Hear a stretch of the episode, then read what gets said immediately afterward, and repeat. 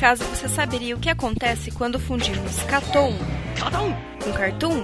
Não se vê isso todo dia. Simples, o Catum, um podcast sobre animação que tenta unir tudo o que há de melhor. É, e também o pior da animação ocidental e oriental, sem perder a piada e a data de publicação. Então, sintonize nosso feed e escute mais um podcast do Catum.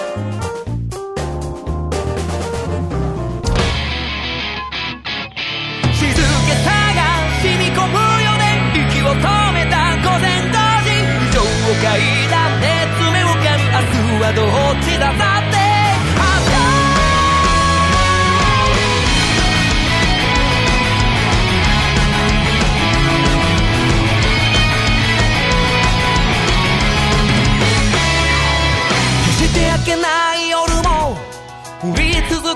Sejam bem-vindos a mais um podcast do Catum. Neste podcast contamos com a presença de Lucas Dantas, Tá fazendo é um bem pra sociedade. Carlos Thiago Maia Se depender de mim, vou matar uns 30. e Rafael Valente. Não, também quero ser pai.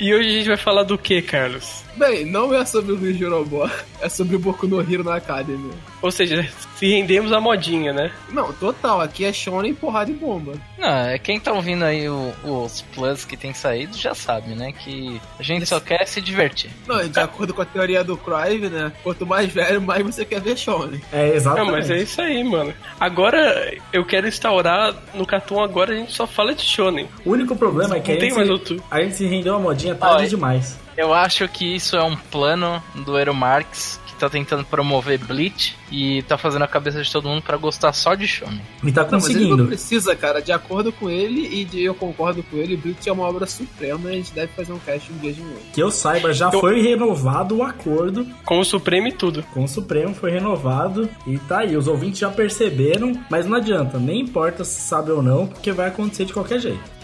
Então a gente vai falar de Boku no Hero Academia, vamos falar das três temporadas do anime. Também tem alguns membros que leram o mangá, mas a gente vai focar nessas três temporadas, os acontecimentos. E é isso, bora pro cast?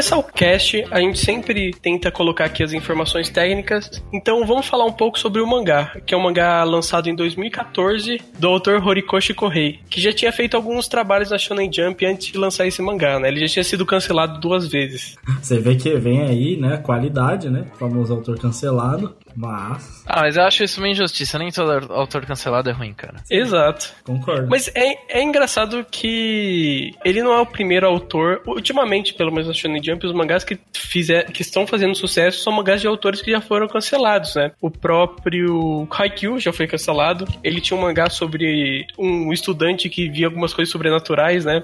E o, o autor de Boku no Hero, o Kohei, ele teve dois mangás cancelados. Ele teve o Sensei Nobuji, que foi o anterior a Boku no Hero, que é, não sei se vocês acompanharam ele, eu lembro da época que ele saiu, que foi em 2012, ele o personagem protagonista, ele tem a cara do Midoriya, e era um mangá até que ok, assim, ele não tinha uma qualidade muito baixa, mas parece que os leitores japoneses não, não ligaram muito. Nem, é os leitores, nem são os leitores japoneses no caso, porque é- nós fizemos um podcast do Cartoon Plus chamado O Estado Atual da Shonen Jump, que a gente discutiu bastante. Eu acho que essa ideia de Boku no Hero aparecer agora e tal, é porque a- a- por causa da mudança editorial na Shonen Jump, que deu espaço para obras diferentes, o que acabou sendo benéfico porque Boku no Hero acabou se tornando um sucesso gigantesco, né? Mas eu acho que é só uma mudança, tipo, de ideia de eles trazerem outras coisas um pouco diferentes, é, que permitiu com que esses outros autores que antes as histórias dele não serviam, né? Porque tem todo um negócio com o Toque, ele não é bem a opinião popular em si e tudo mais, tem muitas coisas ali. Pra você ter uma noção, a impopularidade foi tão grande que ele teve 16 capítulos, cara. Isso é um cancelamento muito breve, cara. É. Bem rápido mesmo. Até Muito rápido. A Jump dá 10 capítulos. É, o outro mangá que ele teve, o Omogadoki Doubutsen, ele foi em 2010, foi anterior ao CC no Buji, ele teve 5 volumes, ele teve 40 capítulos, então ele conseguiu sobreviver um pouco mais na revista. Isso Mas você vê que ele, ele não era um autor que tudo indicava que ele ia fazer sucesso. Mas isso me parece decisão editorial, porque se for ver Kuroko no Basket passou muito tempo lá embaixo e não quiseram cancelar até ele ter um anime. É engraçado, né? Tem obras on- onde os caras dão uma ajuda bem grande e obras onde os caras, tipo, cagam, né? Tipo Tori. Não, mas é, é- é o tato do, do, do editor, tá ligado? Ver o que ele acha que vai dar certo ou não, né? E Mas é, o, que eu, o que eu percebo na Shonen Jump atual é que, tipo, eles dão muita chance pra esses autores que estão sempre. Esses autores que estão sempre tentando, mas não conseguem emplacar, né? Tipo, por exemplo, hoje em dia teve o Haikyuu, né? Que ele já foi cancelado uma vez, o Boku no Hero Academia, que ele foi cancelado duas vezes. O cara que é do Black Clover também foi cancelado uma vez com aquele mangá horrível chamado Hungry Joker. E eu acho que Ah, eles. nossa, sério que é de Hungry Joker? É, que é a cara do Hungry Joker, velho. É, que eu nunca li Hungry Joker. Eu só ouvi falar Nossa, muito o mal Joker é muito ruim, velho. Ruim de verdade. É, O Black Clover tá na mesma linha, eu É, também Black acho, Clover mas também é bem. muito ruim. Mas Black Clover conseguiu sucesso, né, mano? Sim. Porque. Black, é porque Black Clover é, é- é a mistura pim-pim-pim ali de todas as fórmulas de shounen que existem. Ma- Mas sucesso entre aspas também, porque nas últimas capas da Jump, o Black Clover tem sido colocado cada vez mais pra trás. Mas daí eu, eu lanço a pergunta: por que que Boku no Hero foi uma obra dele, ele já que não tinha um histórico muito bom, mas foi uma obra que ele conseguiu vencer e conseguiu emplacar quase que instantaneamente? Por que que, quais são os elementos que fazem ele ter um sucesso tão imediato? Ah, cara, isso é, é muito fácil de falar, tá ligado? Que ele juntou basicamente tudo que dá certo. Que ainda mais nessa época nossa que a gente tá vivendo muito filme da Marvel, super-herói, DC e tudo mais, é, trouxe pro, pro, pro público do, do Oriente, que lá eu não sei se eles têm tanto contato com isso. Tipo, obviamente tem, né? Porque são filmes grandes, mas não sei se é tão quanto o anime e o mangá é lá. E, e também é aquele negócio do herói que tá tendo sua jornada, a famosa jornada do herói, né? Eu acho que por muito tempo é, a Shonen Jump ficou em falta. Falou, ah, vai acabar o Naruto, Bleach e tal, o que, que a gente faz? Tinha One Piece sozinho ali. E as pessoas também sentiam isso. As pessoas sentiam falta de uma grande história pra seguir. Porque o One Piece tem uma coisa de grupo que as outras não tinham tão forte. Agora, faltava o Narutão, faltava o Ishigo, faltava um protagonista. E, e Boku no Hero vem nessa ideia. Tem o herói, o grande símbolo da paz. Isso é algo que a Shonen Jump faltava. Mas eu acho que também tem o grande efeito de, apesar de ele ser igual a muita coisa, igual no sentido que eu falo de pegar referência de, né? De trazer muita coisa consigo, muitas, muitos aspectos que seriam clichês e tal. Dentro da Shonen Jump, da revista Shonen Jump, dos mangás no geral que a gente vê de shonenzões, tudo isso que talvez pro ocidente, talvez pro mundo exterior fosse muitas coisas parecidas que a gente já tá acostumado, ali era diferente. Ele era diferente de One Piece, ele era diferente do que tava sendo lançado na revista, e as pessoas queriam algo diferente, queriam algo assim, que tivesse esse senso de história. E aí quando chega uma história que fala assim, vamos ver esse cara ser o maior herói de todos os tempos. É que nem, vamos achar o One Piece, saca? É você, Não, Hokage. vamos ser o Hokage. É, vamos ser o Hokage. Boku no Hero pegou o que era mais importante que faltava, tá ligado? Então, então, Valente, mas o que eu penso é o que é o seguinte, essa coisa de hoje em dia tá muito voga, filme da Marvel, até da DC agora, eu acho que isso é representativo pro ocidente. Pro, pro Japão eu não acho que isso é tão representativo. Eu acho que o que Boku no Hero tem de diferente é que, primeiro, o Naruto, o One Piece, o Bleach e todo aquele, até o Samurai X que todo mundo vê aqui na leva ali do fim dos anos 90, começo dos anos 2000, eles tiveram como referência o quê? Dragon Ball, certo? Tinha acabado ali em 94. E eles usaram a fórmula Dragon Ball, aplicaram aquilo. Eu acho que o One Piece foi o que fez o. É o que faz melhor isso e continua sendo. O, o que usa o melhor, de um melhor jeito possível, esse, formulaico shonen, sabe? De arcos e tal, do vilão do arco e tal. E eu acho que o Boku no Hero, ele já não, ele não precisava mais olhar pro Dragon Ball, ele já poderia olhar pro Naruto Naruto, ele já poderia olhar pro Hunter x Hunter, ele já poderia olhar até pro próprio Bleach, pro Toriko, que foram mangás que, sabe, o Dragon Ball ele criou a fórmula, mas esses novos mangás do começo dos anos 2000, eles meio que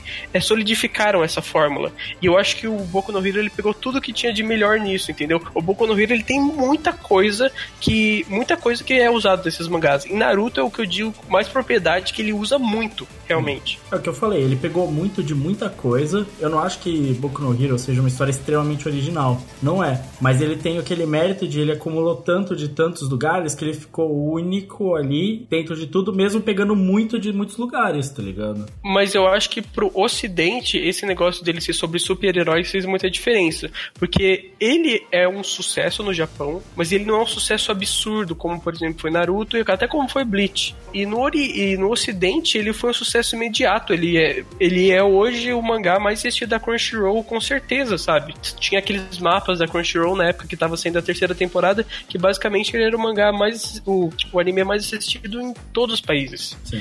Então ele, pro ocidente, eu acho que ele representa muito isso, entendeu? É engraçado que vocês estão falando uma porrada de coisas que eu concordo em várias coisas dela. O Valente falou dos, dos heróis, o Prime falou do- da construção aí de Boku no Hero junto com o Lucas. Mas eu tenho pra mim um fator que, tipo assim, me lembra muito o- o- a, a construção de Samurai X, tá ligado? Que foi aquela época de perdida da Jump, porque como a gente falou, a gente tem One Piece, mas One Piece tá ali, tá ligado? Ele já tá no nosso imaginário. Ele pegou um vácuo ali, digamos. Ele pegou um vácuo, tá ligado? Tipo assim, é, é aquilo, É, há concordo quanto tempo também. a gente. Há quanto tempo você não para pra ver um anime ou um mangá de Shonen que é, é um Shonenzão raiz, assim, que te vai te entregar algo justo, tá ligado? Fala pra mim, quanto tempo a gente não tem um mangá assim, que, tipo assim, que é da Jump, e fal- falando mal ou bem, a Jump é uma marca gigantesca pro mundo inteiro, e você entrega algo É, uma assim. estreia, assim, sabe? Um, shonenzão, um shonenzão impor- importante, assim, empolgante que estreou, assim. Pô, faz muito tempo, realmente. né? E muito bem animado, né? O trabalho, toda a construção dos personagens, né? Então, porra, cara, quando você entrega uma coisa dessa, assim, e é, é ra- razoavelmente, ele é um mangá muito bem construído, ele é um mangá que ele não é mirabolante, nem nada, nem nada inovador, mas ele sabe fazer seu papel, ele sabe se construir muito bem. Quando você passa isso pro anime e o anime transcorre isso perfeitamente, cara, tu tem ali a formulazinha básica, não vai encontrar um vácuo que, porra. E, e falando mal ou bem, cara, pra, pra grande massa que acompanha anime e mangá, Shonen é anime e mangá, tá ligado? Sim. É Shonen. É, tem um, um grande público que praticamente só acompanha Shonen, né? Só acompanha Shonen e. Não, não, tem e gente que é acha que só existe shonen. É, entendeu? pra- Exatamente, pra existe galera que é. Shonen é man- anime. E, e- e vamos falar sério, tipo, eu não acho que Boku no Hero, e a gente vai provavelmente voltar nesse tópico durante todo o podcast, não acho que Boku no Hero é um, a história é brilhante genial, mas ele é competente, e, e isso é a parte importante, porque fazia tempo que a gente não viu um shonen, que é só um shonen da hora, tá ligado? Sei lá, parecia que a galera esqueceu como fazer uma história. Não, e eu acho que isso é, é algo que, mano, deixa a galera, sei lá, com fome. Porque Haikyuu faz sucesso? Porque não tem Slandunk. E ninguém mais faz uma obra de esporte com um time que pela funciona, tá ligado? E tipo, não importa que seja, Haikyuu, fez isso e agora Boku no Hero faz isso. É tipo assim, ele é competente, bem competente, no- ele sabe fazer uma história, a história é bem contada, bem feita e tal. Ele entende como é o shonen, o shonen de batalha. É poder, é torneio, é isso e tal, tá ali, tá ligado? E as pessoas precisam disso. E parece que o mercado esqueceu de como fazer isso. Uma coisa legal também é que eu sempre uso esse exemplo, acho que eu, eu usei várias vezes, que muitas das obras que a gente começou assistindo de anime e mangá, a gente não viu elas serem criadas, né? No caso, por exemplo, Naruto, eu não acompanhava o mangá quando ele foi criado, One Piece muito menos, eu tinha dois anos. Mas é, o Boku no Hero a gente viu ele, cria, ele sendo criado, né? E como vocês conheceram, como vocês começaram a ler ou assistir? É, eu comecei lendo um mangá. Eu não lembro em que ponto que era, mas fo- foi um tempo razoável. Foi final de 2014 para começo de 2015. Foi logo depois dele começar a ser lançado. Ele foi lançado em 2014. É, eu comecei a ver porque o Tomás recomendou. Na época que a antiga banda ainda tinha alguma atividade. E foi nessa. Caralho, ele é da época da antiga banda ainda. É, de 2014 o mangá. E. Nossa, eu já nem, nem lembrava. E eu lembro disso porque eu tava procurando. Eu sei que o Tomás falou: Ah, tô vendo esse shounen aqui, legal. Acho que é na mesma onda de, tipo, aparecer coisas novas, tipo Haikyuu, sei lá o que. Cara, tem um shounen novo na Shonen Jump, parece legal, tem, tipo, uns 20 capítulos aqui. Da hora, vou ver. E, e- foi nisso. E eu comecei a acompanhar o mangá, continuei acompanhando o mangá. É, eu- eu assisti a temporada que a gente viu aqui até pra gente falar aqui no anime, mas Eu tive que assistir pro Cartoon porque eu nem fiquei tão interessado assim no anime, porque eu, eu fui muito longe na história do mangá até. Cara, eu comecei com um anime, porque quando o anime lançou, acho que foi 2016, final de 2016, começo de... uma coisa assim. Aí tava saindo o anime e tava todo mundo falando bem, que era um mangá que tava indo bem na Jump e tudo mais. Falei, pô, vou dar uma olhada, né? Falei que ainda mais super-herói, super-herói, anime, pô, tem tudo pra dar certo, tá ligado? E comecei a ver pelo anime mesmo quando lançou e continuei até hoje. Inclusive eu só assisto anime, eu, eu espero o anime sair, eu não fui ler mangá porque, sei lá, eu não sou muito afim. É, eu comecei pelo anime com Valente, mas eu já tinha ouvido algumas coisas por, por alto, até pelo Tomás também, pelo Lucas que já estavam lendo. E quando saiu a primeira temporada eu não vi, eu deixei a primeira temporada fechar inteira, três episódios, né? E é até legal falar isso, que a primeira temporada é curta. E aí eu, quando começou a segunda, eu comecei a ver a primeira. E aí eu consegui pegar quase que, pelo menos até o final da, da, da segunda temporada, assim, misturado, né? E aí foi, foi bem legal, porque eu consegui pegar muita coisa de uma vez só. E eu acho que só melhora a experiência nesse sentido. Uma coisa legal de falar de Boku no Hero, pelo menos pra mim, é que hoje ele é o anime que eu consigo me juntar com os amigos meus pra, pra ver. Que, que todo mundo assiste, né? Então, eu acabei de assistir, né? Eu terminei de assistir, sei lá, deve fazer um mês. Eu nunca, nunca tinha dado o devido valor. Aliás, depois de Haikyuu, acho que eu não acompanhei quase nada da Shonen Jump. Eu tô tentando voltar agora, acompanhar. E o Boku no Hero eu dei uma chance agora. E, cara, eu não dava nada, entendeu? Tipo, eu achava muito infantil, assim, olhava o visual, achava um pouco infantil. E, cara, eu assisti os primeiros episódios e tal, não me pegou tanto e tal, mas, cara, torneio, essas coisas não tem como, né, cara? Ah, cara e o negócio te pega de uma forma assim que você não consegue voltar. Eu acho que o anime tem um grande mérito que é tirar parte do começo de Boku no Hero, que é, tipo, realmente engrenar. O começo de Boku no Hero é um pouquinho devagar, eu diria, porque não tem conflito quase. Se você parar pra pensar, o conflito só surge quando tá no meio da história já, né? Se parar... Não, é, é, é, legal falar nisso, né, o Lucas, porque o conflito que é a base de todo o roteiro, de toda a construção narrativa, o primeiro conflito que, que Boku no Hero tem é do Midoriya com ele mesmo, né? Porque ele vive numa sociedade que é de heróis e ele não tem poder nenhum. É, em, em muitos lugares, se você falar de roteiro, isso não é nem aceito como um conflito inicial. Sim. Porque né? você não tem um e antagonismo. Aí você, e aí, pra complementar, é, você tem essa, essa percepção, e isso normalmente é coisa que, essa análise assim, própria do personagem, é coisa que vai acontecer lá pro meio de tabela de mangá e anime normalmente, e é coisa curta normalmente e tal, é aquela passagem de treinamento, o cara tem que melhorar pra salvar alguém, blá blá blá, e Boku no Hero larga isso logo desde o início, né? É, geralmente, todo, todo mangá, se você parar pra pensar, tipo, pega Bleach, sei lá o que, você tem um conflito já de cara, tem alguma treta tem alguma coisa começa a rolar, e aí você começa a ter explicação, tá ligado? Chega lá, a mina lá e te explica lá, ó, isso aqui é o mundo de sei lá o que, é por isso que o monstro aparece, blá blá blá. Esse, tipo, enquanto Boku no Hero é o mundo é esse, esse é o personagem, esse é o problema do personagem, agora ele vai para lá, ele vai tentar isso, vocês falam, nossa, caramba, o que, que ele vai fazer da vida dele? Só um idiota, inútil, ele não tem poder, não tem nada, o que, que, que é isso aqui? Então, mas é, uma coisa que a gente, a gente, eu tinha falado até que Boku no Hero, ele, pegou, ele viu todos esses shonens que fizeram sucesso no começo dos anos 2000 e usou muitas coisas dele. Mas o que que ele pegou de cada um, assim, vocês conseguem me dar um exemplo? Ele é, ele é o Naruto fudido, chorando no É, no o Naruto eu acho que é o mais claro, né? Tipo, aliás, eu acho que o, o, autor, o Correia, ele é muito mais fã de Naruto do que de One Piece. De One Piece eu não vejo tanta semelhança. Agora, Naruto tem muita semelhança, é muita semelhança. Não, essa coisa do cara se martirizar desde o início, porque aconteceu alguma coisa, é uma coisa que ele não tem nada a ver com ele, assim, é muito Naruto. Só que eu acho que os traços do Minoria, a gente já teve essa conversa, né, Croy? Os traços do Minoria de personalidade, ele me lembra mais o Gon do que necessariamente o Naruto. É. Sim. É, isso a gente vai falar depois, mas o Gon, ele é um personagem que no começo ele não. Ele não te. O você Gon? não bota muita fé, né? O Gon? Tá ligado? Mas conforme. O Gon não. O Gon não. O Gon Midoriya. te bota fé, Não, não, mano. não tô falando. não tô falando do Gon, tô falando do Midoriya. É, o Midoriya é um personagem que no começo você não bota tanta fé, tá ligado? Mas conforme vai passando, você vai, vai, vai colocando mais confiança em cima dele, tá ligado? Ele vai demonstrando muita coisa que você vai passando a gostar mais dele, tá ligado? É, ele é o arquétipo absoluto do herói, né? Do underdog, que o Crive adora, que é, cara não tem nada, ele não tem nada de especial, ele tem que passar por todas as adversidades do mundo. E a personalidade dele é fraca, né?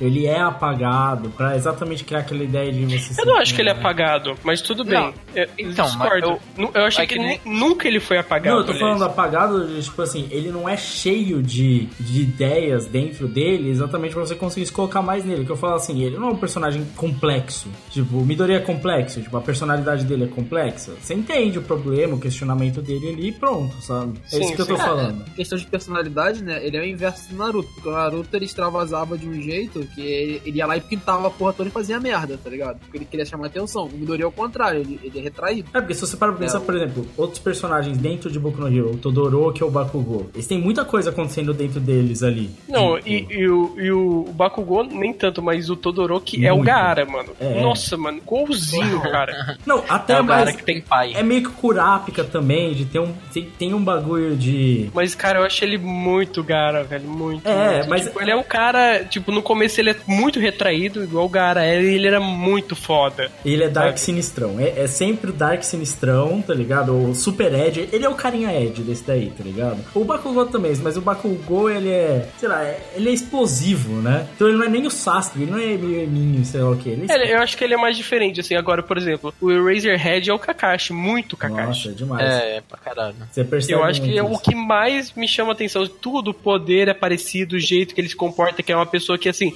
ele é uma pessoa muito competente, faz um trabalho muito bom, mas ao mesmo tempo ele parece desleixado, sabe? Sim. Me lembra muito. Agora, se você pega... E não só isso, a gente, a gente já vê que o Razorhead ele tem limites, que nem o, o Kakashi. Chega uma hora que ele chega no limite dele, tá ligado? E de certo ponto dá pra... Estou sem chakra. É. Ah.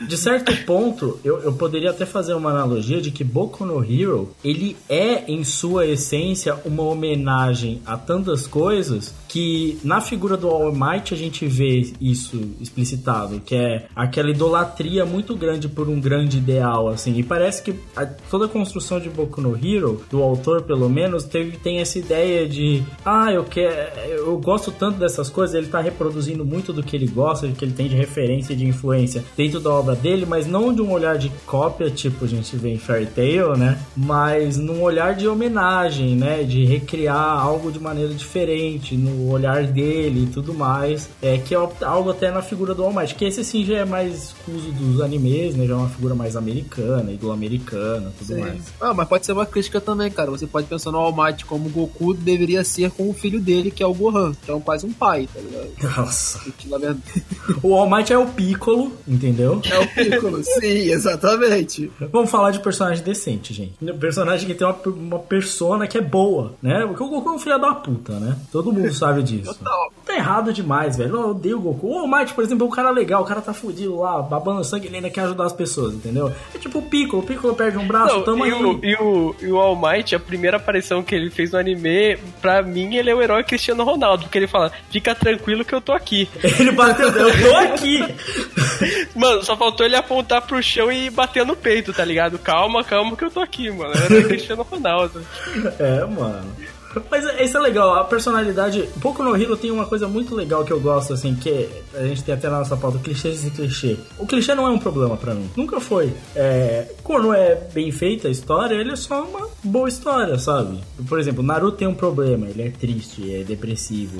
O Sasuke, ai meu Deus, matei o clã. É tipo, a tristeza, tá ligado? É um niilismo dentro desse mundo que você não entende. Todo mundo é sofrido. Niilismo, nossa senhora. É. Não, é muito pedante, Porra. né? Um fudido. Mas. É, Caralho, velho. o, Naruto é tipo Nietzsche, né? Mas, é, mano, existe um, um sofrimento no mundo do anime que é tudo errado, tudo dá errado. Ai meu Deus, minha mente aqui. Agora, Boku no Hero tem um negócio assim: o Midori, eu não tenho poder, eu vou virar herói de qualquer jeito, mas vai dar tudo. Não, eu vou treinar, não, mas isso eu anoto, eu vou virar, vai dar certo. O Boku no Hero tem uma vibe mais positivona, assim, de tipo, vamos, vai dar certo, eu vou fazer os bagulho acontecer, que os outros não tem tanto. O Boku no Hero tem pouco espaço pra ficar sofrendo igual idiota. É verdade, é verdade. O primeiro capítulo lá, que o Midoriya dá uma sofridinha, depois tá beleza. É só aquela cena dele na TV balançando. Eu não tenho poder. É, verdade. Não, tem, tem a cena também do. Quando ele tá no colégio, e daí eles falam que ele. Antes ele ganhar os poderes, que ele vai virar um herói e tal. Não sei o que. Ele, que- na verdade, ele vai tentar a, a escola dos heróis lá. E o Bakugo, ele dá até uma indicação assim de que talvez seria bom ele cometer suicídio, porque ele nunca vai ter chance. Então, calma, tá uma... ele, ele, ele pega o livro também e queima, que é uma sofridinha de leve, mas É. depois disso não, não tem mais esse Só que sofrimento. ele, o próprio, o próprio Midoriya não sofre, ele fala, não, foda-se, então eu vou, vai dar certo, eu vou conseguir, tá ligado? Até o Bakugo, depois de um tempo, ele é, tipo, apesar de todos os problemas, porque ele passa por um problema arada do caralho depois. E ainda assim, todos os heróis que a gente vê, os que têm problemas, que tem alguma trama atrás, né? Seja por causa de família, sei lá o que, a maior parte deles trata isso de maneira positiva, de vai dar certo, eu vou conseguir, eu vou pra frente, tá ligado? Ou, ou então, quando é tratado de uma maneira negativa, é um- uma coisa rápida, né? Tipo, acaba ali rapidinho.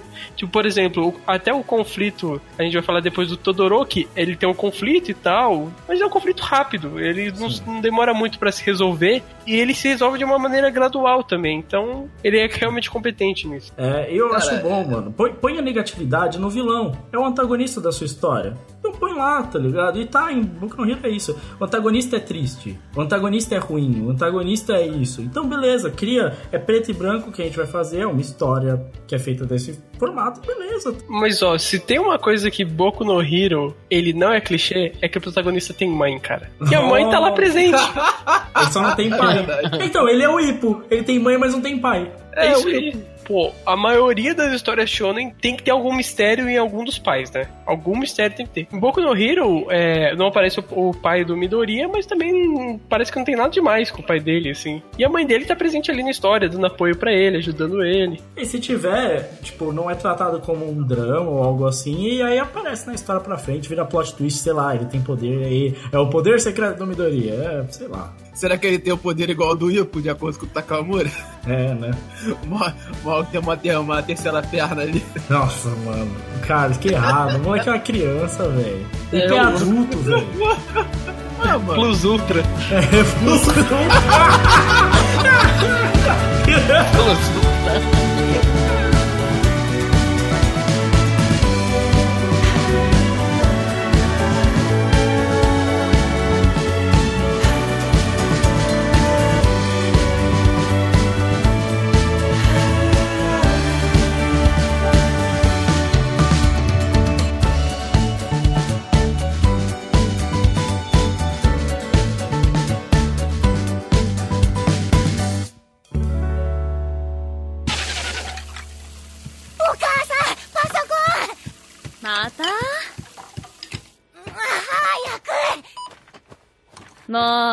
くだけで再生数1万は増やしてるわね。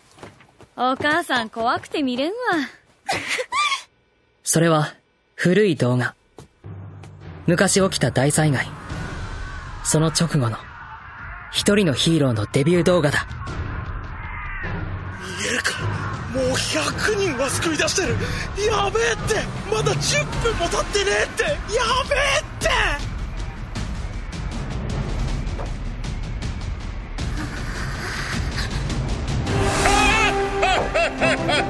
めっちゃ笑ってんよ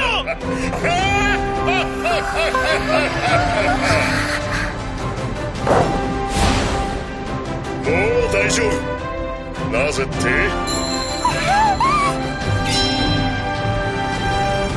私が来た超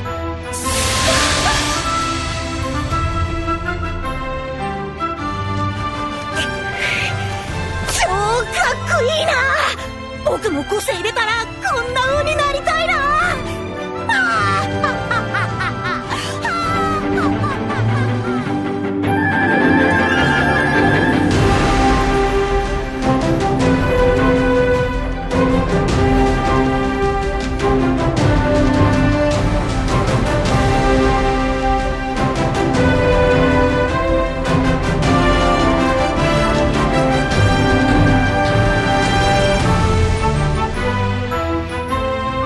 Gente vai falar sobre as temporadas e tal, os acontecimentos que passaram nessas temporadas.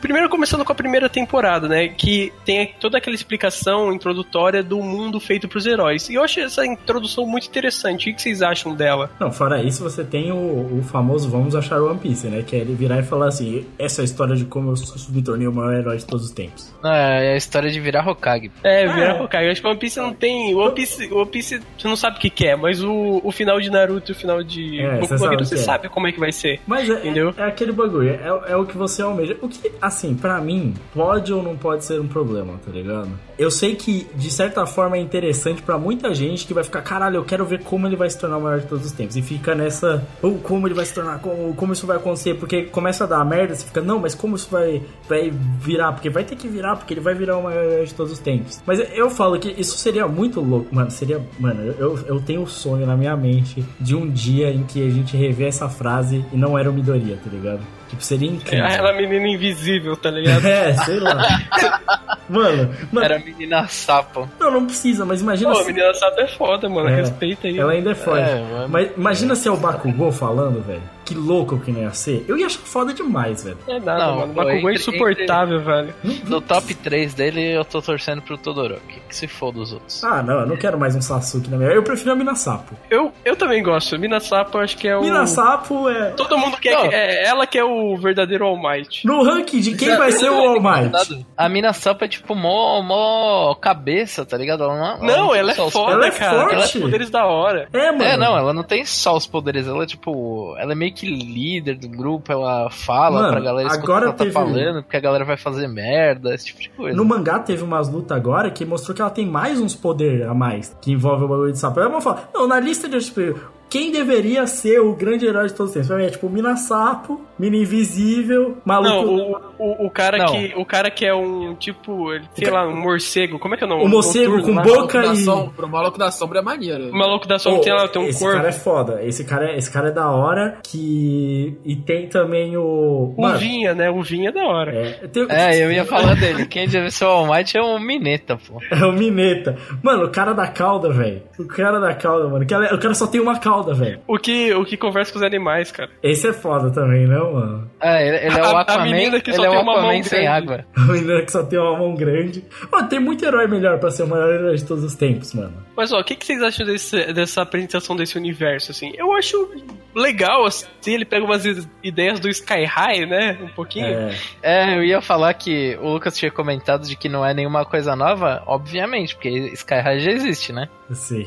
É legal porque ele, ele faz bem, é bem feito, os heróis têm profissão, bonitinho e tal, mas assim, é aquele negócio também. Se não é interessante, se não é bem escrito no começo, cara, ia ser só um bagulho chato, velho. Uma, uma coisa que eu gosto, que eu sempre falei é, pro pessoal aqui sobre o Boku no Hero, é que eu gosto muito da variedade dos poderes e de como os poderes são, são abrangentes nesse mundo. É tipo, pode ser da coisa mais besta de ser uma mulher sapo, até um bagulho foda do, de ser o cara que transforma gelo e fogo e os caralho. É engraçado como isso atrai a gente em anime e mangá, né, velho? Porque a gente, a gente fica tarado em alguns animes e mangá, como por exemplo Hunter x Hunter, por causa de umas paradas assim. Tipo, assim, a gente fica querendo ver o que o autor vai inventar pra um poder novo bizarro. Pra One Piece, velho, que tem, sei lá, o Sim. Mr. Two que consegue mudar o rosto, que é um É, bagulho mó simples. Não, o maluco que explode o. que é o Homem-Bomba que explode as pessoas com meleca, cara. Tipo, é bizarro. É, isso é bizarro. É. Então, É. Porque o bagulho de poder é da hora quando o poder é interessante. Por que Naruto cagou com o tempo? Porque com o tempo as habilidades, jutsu, chakra foi meio que. Ele foi deixando de lado, saca? Foi ficando desinteressante. O Fairy Tail. Fairy Tail não é interessante, é só bola de fogo gigante e poder pra caralho, tá ligado? É quem, é mais, quem solta mais poder. O problema é quando é só poder por poder. Uma coisa que até o próprio Midoriya, né? A gente vai comentar, mas, né? Que ele tem esse poder, né? Que é, tipo, de geração pra geração e sei lá o quê. E aí ele, ele vai descobrir com o tempo que ele não pode...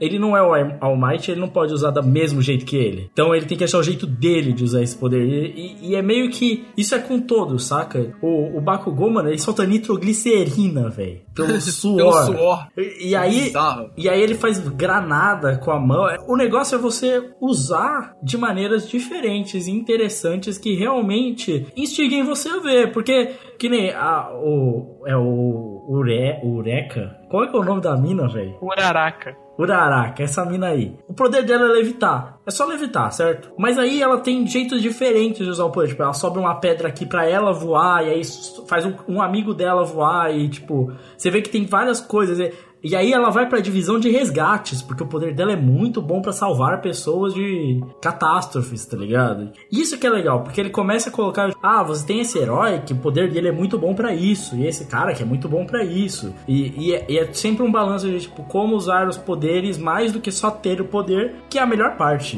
de, de fazer E- poder. E muito mais do que isso, é, a gente vai provavelmente falar mais pra frente de como, é, principalmente na, na, na escola de super-heróis, eles passam a juntar os poderes, tá ligado? Como o Lida que corre rápido pra caralho e a Uraraka que, é, tipo, tocou nas pernas do Lida pra ele ter uma gravidade menor nas pernas e conseguir correr mais rápido. Eu acho que uma coisa também falando desse universo é que eu gosto muito porque esse universo ele meio que trabalha a definição do que, que seria um, ser um herói, né? Porque quando a gente tem todo mundo ali nascendo com poderes e tal, é claro que as pessoas vão usar isso pro mal e algumas pessoas vão usar pro bem, né?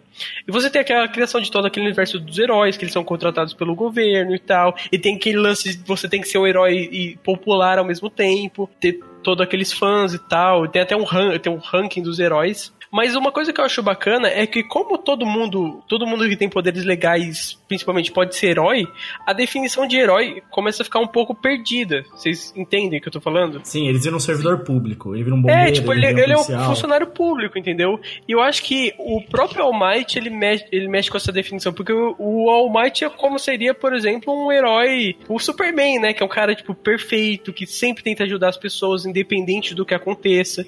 E eu acho isso bacana, porque ele é o único cara ali que realmente na definição de herói, por exemplo, que vem naqueles quadrinhos americanos, principalmente os antigos, ele é o cara que respeita isso. Ele não é um funcionário público que tem poderes, entendeu? Ele é realmente um cara heróico. E eu acho que o Midori, ele pega muito disso, sabe? Ele, ele não pegou do All Might a parte dele ser um cara super poderoso e sempre resolver os problemas, mas ele pegou a parte do All Might que é o cara que sempre tenta ajudar as pessoas, o, o cara que é o mais altruísta possível. Sim, e o All Might dentro da história, ele se mostra como sendo esse que é dito, sempre dito e usado como base na construção narrativa da história, que é o símbolo da paz. Ele é o símbolo da paz e da justiça. Então o All Might, ele é um estandarte pro mundo. Os vilões não saem na rua, não é porque tem policial, porque os caras têm poder. O cara vira morcego e sai por aí, saca? Não importa. Mas como tem esse símbolo da paz, sempre existe aquela questão de existe justiça. E esse cara é um representante disso. E, e tudo que a gente vê do All Might em toda a história, em todas as lutas que ele tem, e a gente vai comentar bem disso, é isso, que ele se põe como símbolo da paz e da justiça. E ele vence por isso. Ele seria o poder da amizade, só que bem feito. Ele é algo que é subjetivo, a gente pode dizer assim, mas que é funcional na nossa sociedade, saca? Você não sai cometendo crimes porque tem a lei, tem a justiça. O All Might é meio que esse representativo, né? De justiça, de ideal, de primor e tudo mais. Que,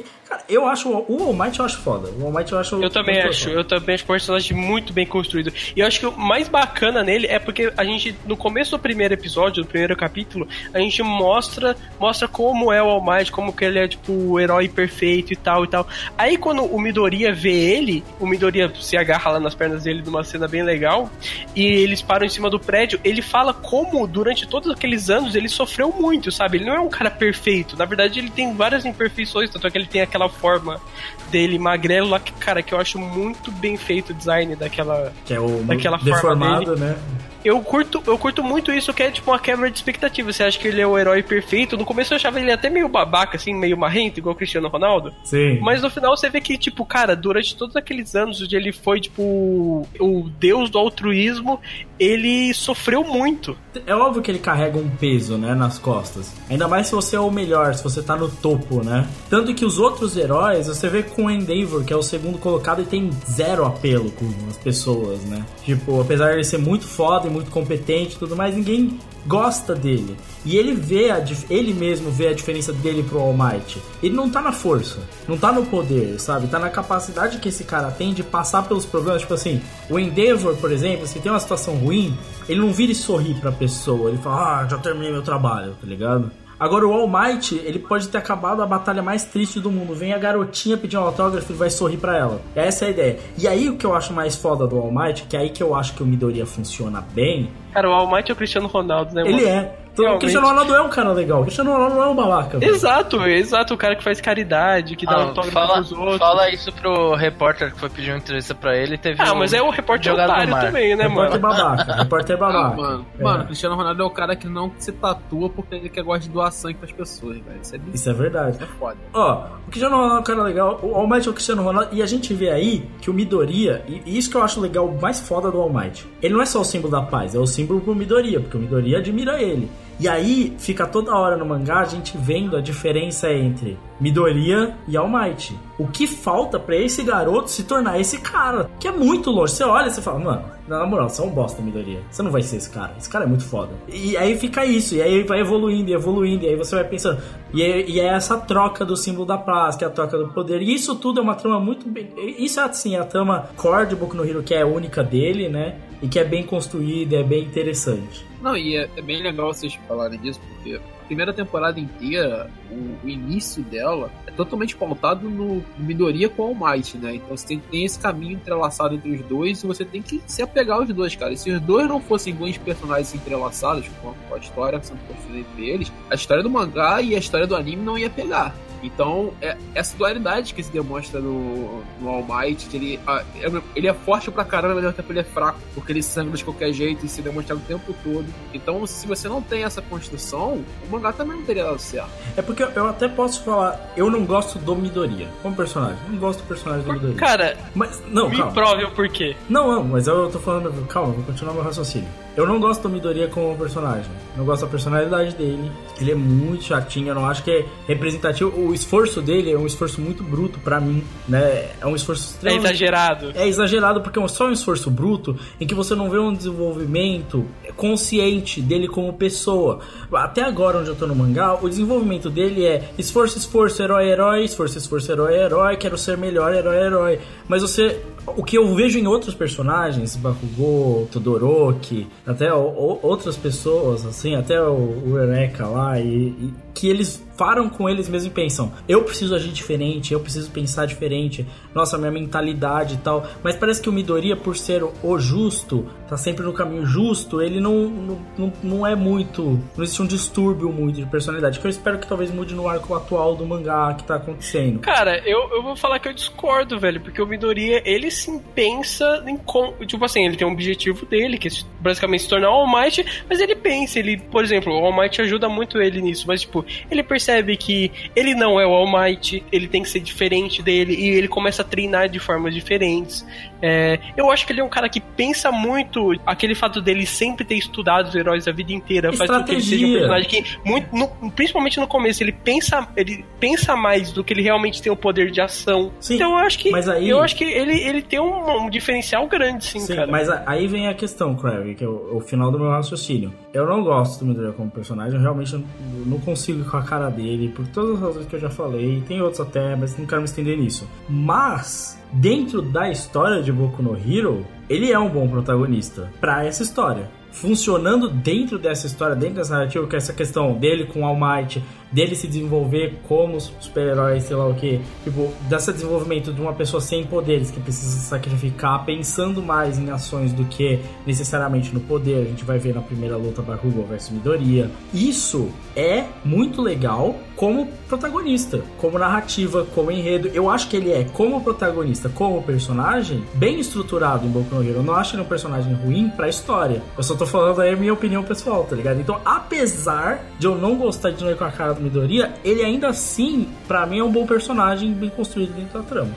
Se a gente for parar pra pensar nessa construção do Midoriya, como vocês estão falando, em comparação com os outros personagens, a gente também tem que perceber uma coisa. A gente falou de um exemplo de herói que é o All Might, certo? Os outros que estão se formando como herói, como Bakugou, por exemplo, também percebem no All Might essas características de um símbolo, de um ídolo. Porém, só o Midoriya na história inteira, ele entende a- a necessidade do carisma que o All Might tem. A parte do carisma, como a gente comentou, de ele virar, ele dar o sorriso, isso é a parte mais importante do All Might, como a gente comentou. E eu não sei se necessariamente se os outros personagens que estão se formando como herói também percebem isso. E o Midoriya, por a proximidade que ele tem com o All Might, já percebe isso. O, o Midoriya, eu acho que até por ter visto o All Might fraco, percebeu que a importância do All Might não tá no poder, tá ligado? Sim. Tá no pós, Mas, né? é- mas aí que tá o porquê de, de eu vou comentar isso agora. A- essa crescência do Midoriya em, como pessoa, ela já acontece a partir do momento que, ela, que ele percebe isso. Ele fala, cara, o importante é fazer esse tipo de coisa e eu me construo como herói com meus poderes, tá ligado? Os outros, eles vão perceber isso no caminho. E aí eles vão mudar o nível de personalidade deles. O, o Midoriya já tem isso, tá ligado? Por isso que ele pode ser, a princípio, um personagem, entre aspas, desinteressante, que ele vai ter um- uma curva de evolução menor que os outros. Porque ele já percebeu desde o início que ele precisava fazer, os outros não. Então ele vai ter essa curva mais ascendente. Assim, é uma coisa que é muito discutida na terceira temporada, mas o Midoriya e o Bakugo eles fazem o reverso, né? O Bakugo é o cara que já tem o poder e ele precisa ganhar o altruísmo, o heroísmo. Enquanto o Midoriya é um cara que já tem o altruísmo, já tem o heroísmo e ele precisa do poder. Então acho que eles fazem meio que o caminho oposto, sabe? Mas ó, vou falar uma coisa aqui de construção de universo, já que a gente tá bem no- na introdução, que me incomoda bastante. E me incomoda muito, assim. Que é que, basicamente, é o seguinte: tudo isso, você tem os melhores heróis e tal, tudo isso se passa no Japão, cara. Isso me incomoda muito, Ah, cara. Demais, né? No, no começo da história, eu achava que o All Might era tipo, um personagem americano e tal, mas pô, o cara é japonês como todos os outros, entendeu? E, cara, tudo se passar ali me incomoda, sabia? Cara, demorou até o arco atual pra gente, tipo, no mangá, pra você saber sobre outros países. Porque o All Might foi pros Estados Unidos, saca? É, isso é, é bem tosquinho. É bem tosquinho porque, assim, você tá vendo uma catástrofe global, tá ligado? Será que não tem nenhum super-herói, tipo, sei lá, na Coreia com super voo e velocidade que pode ajudar? Não, tipo assim, todos os melhores heróis estão no Japão, sabe? Isso me incomoda profundamente, sabe? Na verdade não são, depois o mangá vai dizer que não, tá ligado? Mas É, no mas- começo é muito. Mas No, no começo, começo é isso. porque tá, tá lá o All Might, Não, tá mas acho que no, no começo é tipo os melhores heróis do Japão, tá ligado? Não, mas não, parece a impressão 10, não adianta. Os melhores heróis do mundo. Não adianta tipo, falar o Endeavor isso. é o número 2, entendeu? É que e o All Might também. O que eu ia falar é que não adianta o autor iludir, tentar iludir falar, porque eu falei que era Japão. Não, ninguém se importa. O que a gente tá vendo é aquele ali, e ali é o universo. Eu tô vendo aquele universo e pra mim o All Might é o maior de todos os tempos e é o que parece. Isso é verdade, o Craft tá certo isso aí.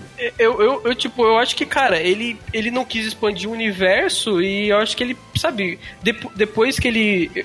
Eu não leio o mangá, né? Mas, tipo, se ele fizesse agora, sei lá, na quarta temporada, na minha opinião, ficaria tosco, sabe? Porque, pô, a gente tá vendo ali uma trama com os melhores heróis do mundo e até agora não foi citado um herói que. Sabe, pô, aquela hora que ele faz o resgate do Bakugo, que é tipo uma missão de alto nível pra caralho, só tem herói japonês, sabe? É, por- porque ele ter, podia ter qualquer herói, sei lá, o estereótipo. Não, porque o meu herói favorito aqui é o Capoeira Master do Brasil, sei lá, tá ligado? tipo, sei lá. Pô, não, não tinha, não tinha um Tá. filme de um cara que lutava capoeira e era tipo uns meio que um super-herói, sei, Sei lá, lá, um besouro, alguma coisa. Besouro. Besouro, é, besouro. É, besouro. É, então, olha, é o besouro, porra. Cara, sei lá, velho. O cara. O que eu mais. O, o meu herói favorito é o herói brasileiro que derrotou o, o Arrastão Man. Sei lá, velho. É. Tipo, podia ter. Não, seria Meu herói muito preferido- louco. Não, mas, ó, o Arrastão herói Man é o vilão, né? É, então, ele derrotou o Arrastão Man. Cara, meu herói preferido atualmente é o Pedrinho Matador. É o Pedrinho Matador.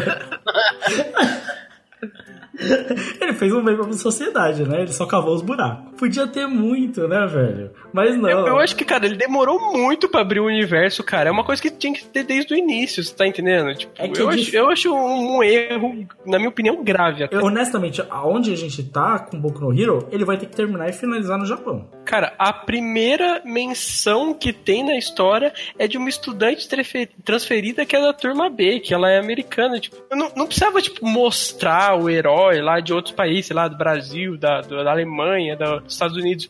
Mas, cara, pelo menos falasse que existe, sabe? Não falasse, tipo, é, É, não, não restringisse o universo, não falasse, ah, o herói 1, o 2, o 3 estão no Japão, sabe? Um jeito legal que eles poderiam ter usado era, por exemplo, no primeiro torneio que teve, é simplesmente colocar meio que um torneio mundial entre escolas, digamos assim. Primeironistas, vai. Ele, ele E podia ter uma, colocar um monte de gente de outros países, tá ligado? Podia ter uma convenção, sei lá, no notícia, tipo, nossa, sei lá quem impediu um desastre nos Estados Unidos, saca? Sei lá. É, velho. É, uma, é um bagulho simples. Não é difícil. É, mano, mais simples do que fazer o torneio mundial, velho, é você fazer o que o Harry Potter fez. Ó, galera, tem aqui, né, ele fez, até quase fez o torneio mundial. Ó, tem essa escola aqui que é uma escola foda, é a melhor do Japão e tudo mais e tal, e é uma das melhores do mundo. Ponto, acabou. Quer dizer que você tem mundo. Eles não fizeram tá uma parte inteira só pra mostrar os quartos dos alunos da UA? Por que que eles... Né, cara, que é desnecessário. É verdade. Por que, que eles não botaram pelo menos uns pôster? Porque se você gosta, por exemplo, sei lá, de futebol, você tem lá o pôster do seu time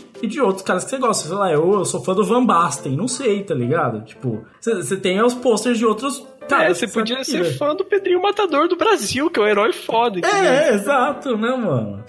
Porra, velho. Eu, eu não entendo por que, que não, ele não pôde realmente fazer isso. E eu concordo, cara. É, é- é algo. É chato. Não, não é que desqualifica a qualidade de Boku no Hero, mas é. Mas, mas é, eu acho um erro de verossimilhança, assim, você tá entendendo? É, pedante agora sou eu, né? tem, tem que. Não, tem. é um negócio que tem que ter na história, cara. Não tem como ignorar, assim, entendeu? Mas beleza.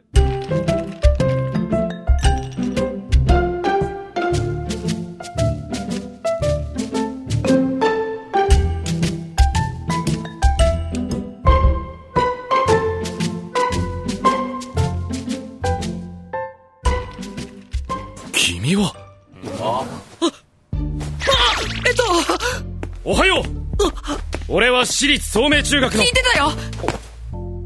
あっと僕緑谷。よろしく飯田君。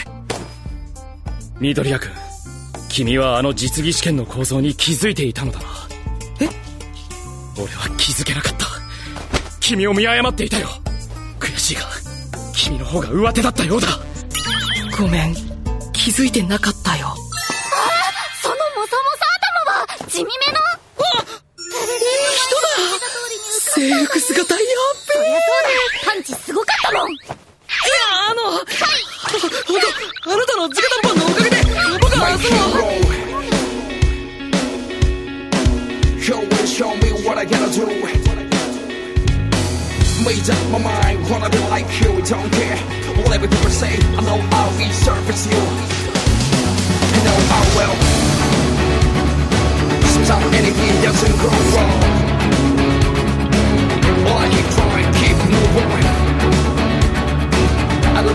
agora sobre aquela prova que o Midoriya faz e a apresentação dos personagens secundários, né? No, logo no teste que ele faz tem a apresentação do Uraraka e do Ida.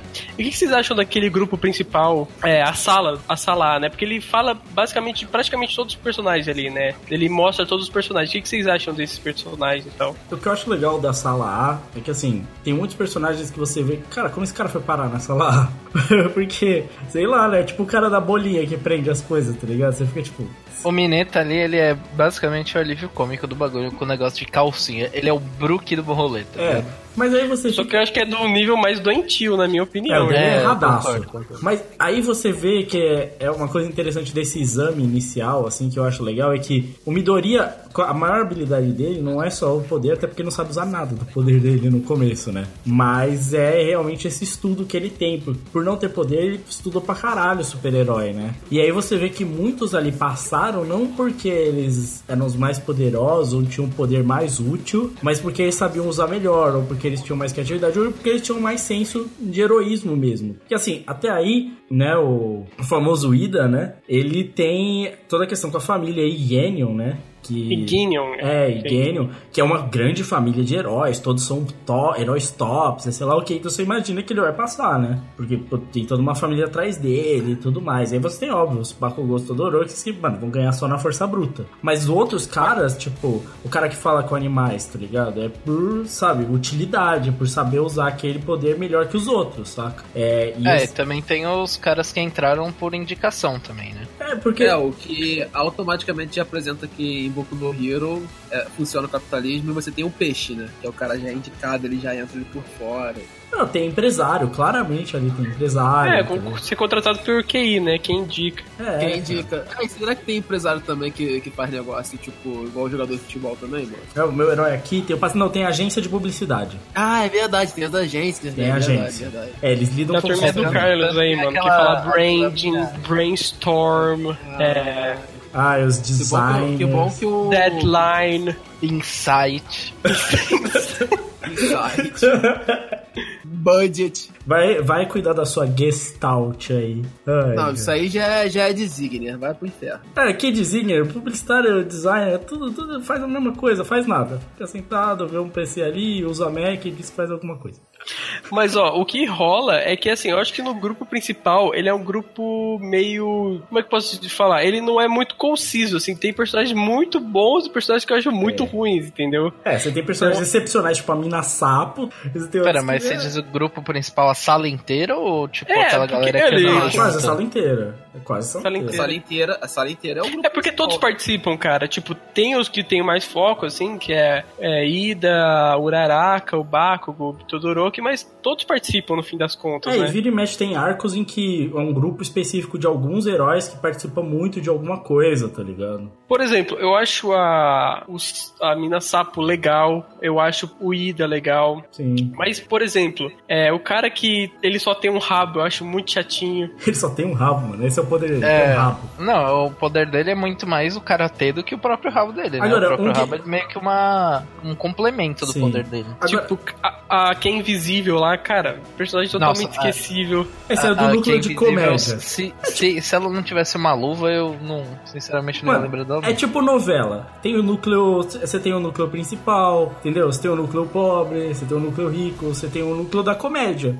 Aí da comédia você tem o cara do laser, o Mineta, o cara do choque. é, Nossa, o cara do laser é muito ruim, cara. o Meu ca- Deus o do cara céu. do cara. choque. É, mas o, o cara do choque, depois a gente vai vendo que ele melhora, né? Ele, não, ele, ele, ele dos melhores é do núcleo comédia. É a Mina Poison lá e o cara do choque. Mina Poison, que a família dela é tipo os heavy metal. É, não, aí tem a mina do som. Aí essa daí que tem o fone de ah, ouvido essa na mesmo. dele. A do Poison é a que parece um Pokémon, né? É, que ela solta Isso, veneno. É. Sim, eu tô ligado. Esses daí são os melhores. O Choquinho e a, a do som e a Mina Poison são os Eu melhores. tô tão esquecíveis também esses aí, sinceramente. Mas a, a mina do, do rock and roll ela é legal. É um personagem até que é legal, assim. Depois na história ela tem uma construção bacana e tal. Porque fora isso, você já tem o núcleo mais especial, que é o cara que fica duro Que a única contribuição dele é que ele realmente é brother do Bakugo. e ele luta pra caralho, na real. Tem um bagulho que ele, ele é shonenzão, assim, no talo, tá ligado? Não, mas você tem que ter esse cara. Tem que ter o cara que é ser um shonenzão. mangá- Ele tem é- que ter, mano. Tem que ter o Zoro. Ele é o cara que bate cabeça, cara. Ele ganha uma luta na força bruta, assim. abs- Ele é o cara força bruta, tá ligado? É, tipo, é só isso. É, é isso. Eu, É eu o endureço até o limite. É e o isso. cara que tem, tipo, o poder da Robin lá de ter braço e orelha e não sei É, o que vira mão. É que ele tem um braço estranho, né? Que é tipo um braço asa, né? São três braços asa. E aí ele pode transformar as pontas em mãos, ouvidos, olhos, né? Tipo. Transforma em alguns membros, né? Sensoriais. É, ele transforma em membros sensoriais, né? Tipo, nariz, boca, olho, sei lá o que. É muito útil o poder dele. O poder dele é útil pra caralho, tá ligado? É, também tem aquele maluco que se veste que nem um lutador de WWE, tá ligado? Nossa, esse é bosta. Nossa, que Esse- come esse- açúcar e fica É, forte. Nossa, esse é muito esse é ruim. muito Esse maluco é full aleatório. Esse Com é- todo Cara, o respeito, pior- isso é muito aleatório. O pior é que a ideia é bacana, só que é muito mal utilizada. Sim. Porque tem outros, os outros heróis que conseguem usar. o- Tem o cara da faixa no cotovelo lá. Ó, esse- eu acho que esse cara da faixa no cotovelo, sempre que ele, que ele luta, eu acho da hora. Ah, Porque ele sempre, cara da ele sempre faixa adiciona cotovelo? coisa. É uma luta Ué, que ele, solta tem, ele solta uma, uma fita pelo cotovelo. Ah, tô ligado qual que é, tô ligado qual que é. Sabe o cara que eu acho foda? Tem nada a ver, mas é o cara da, da classe B, que é o cara que é revoltado com os alunos da classe A, Ah, que é um que ele, loirinho. é- ele é um playboyzinho. Eu acho muito bom, Nossa, um velho. playboyzinho que odeia todo mundo, mano. Nossa, esse É, eu cara acho esse engraçado. cara muito bom, velho. Não, a classe B tem uns personagens da hora. Agora a classe B aparece bastante. Ah, e tem. ó, a gente não pode esquecer da classe A, tem a Momo, que é a, a mina que só cria as armas lá. Cara, que é o poder mais absurdo de todos, né? É, ela tira é um o poder, canhão.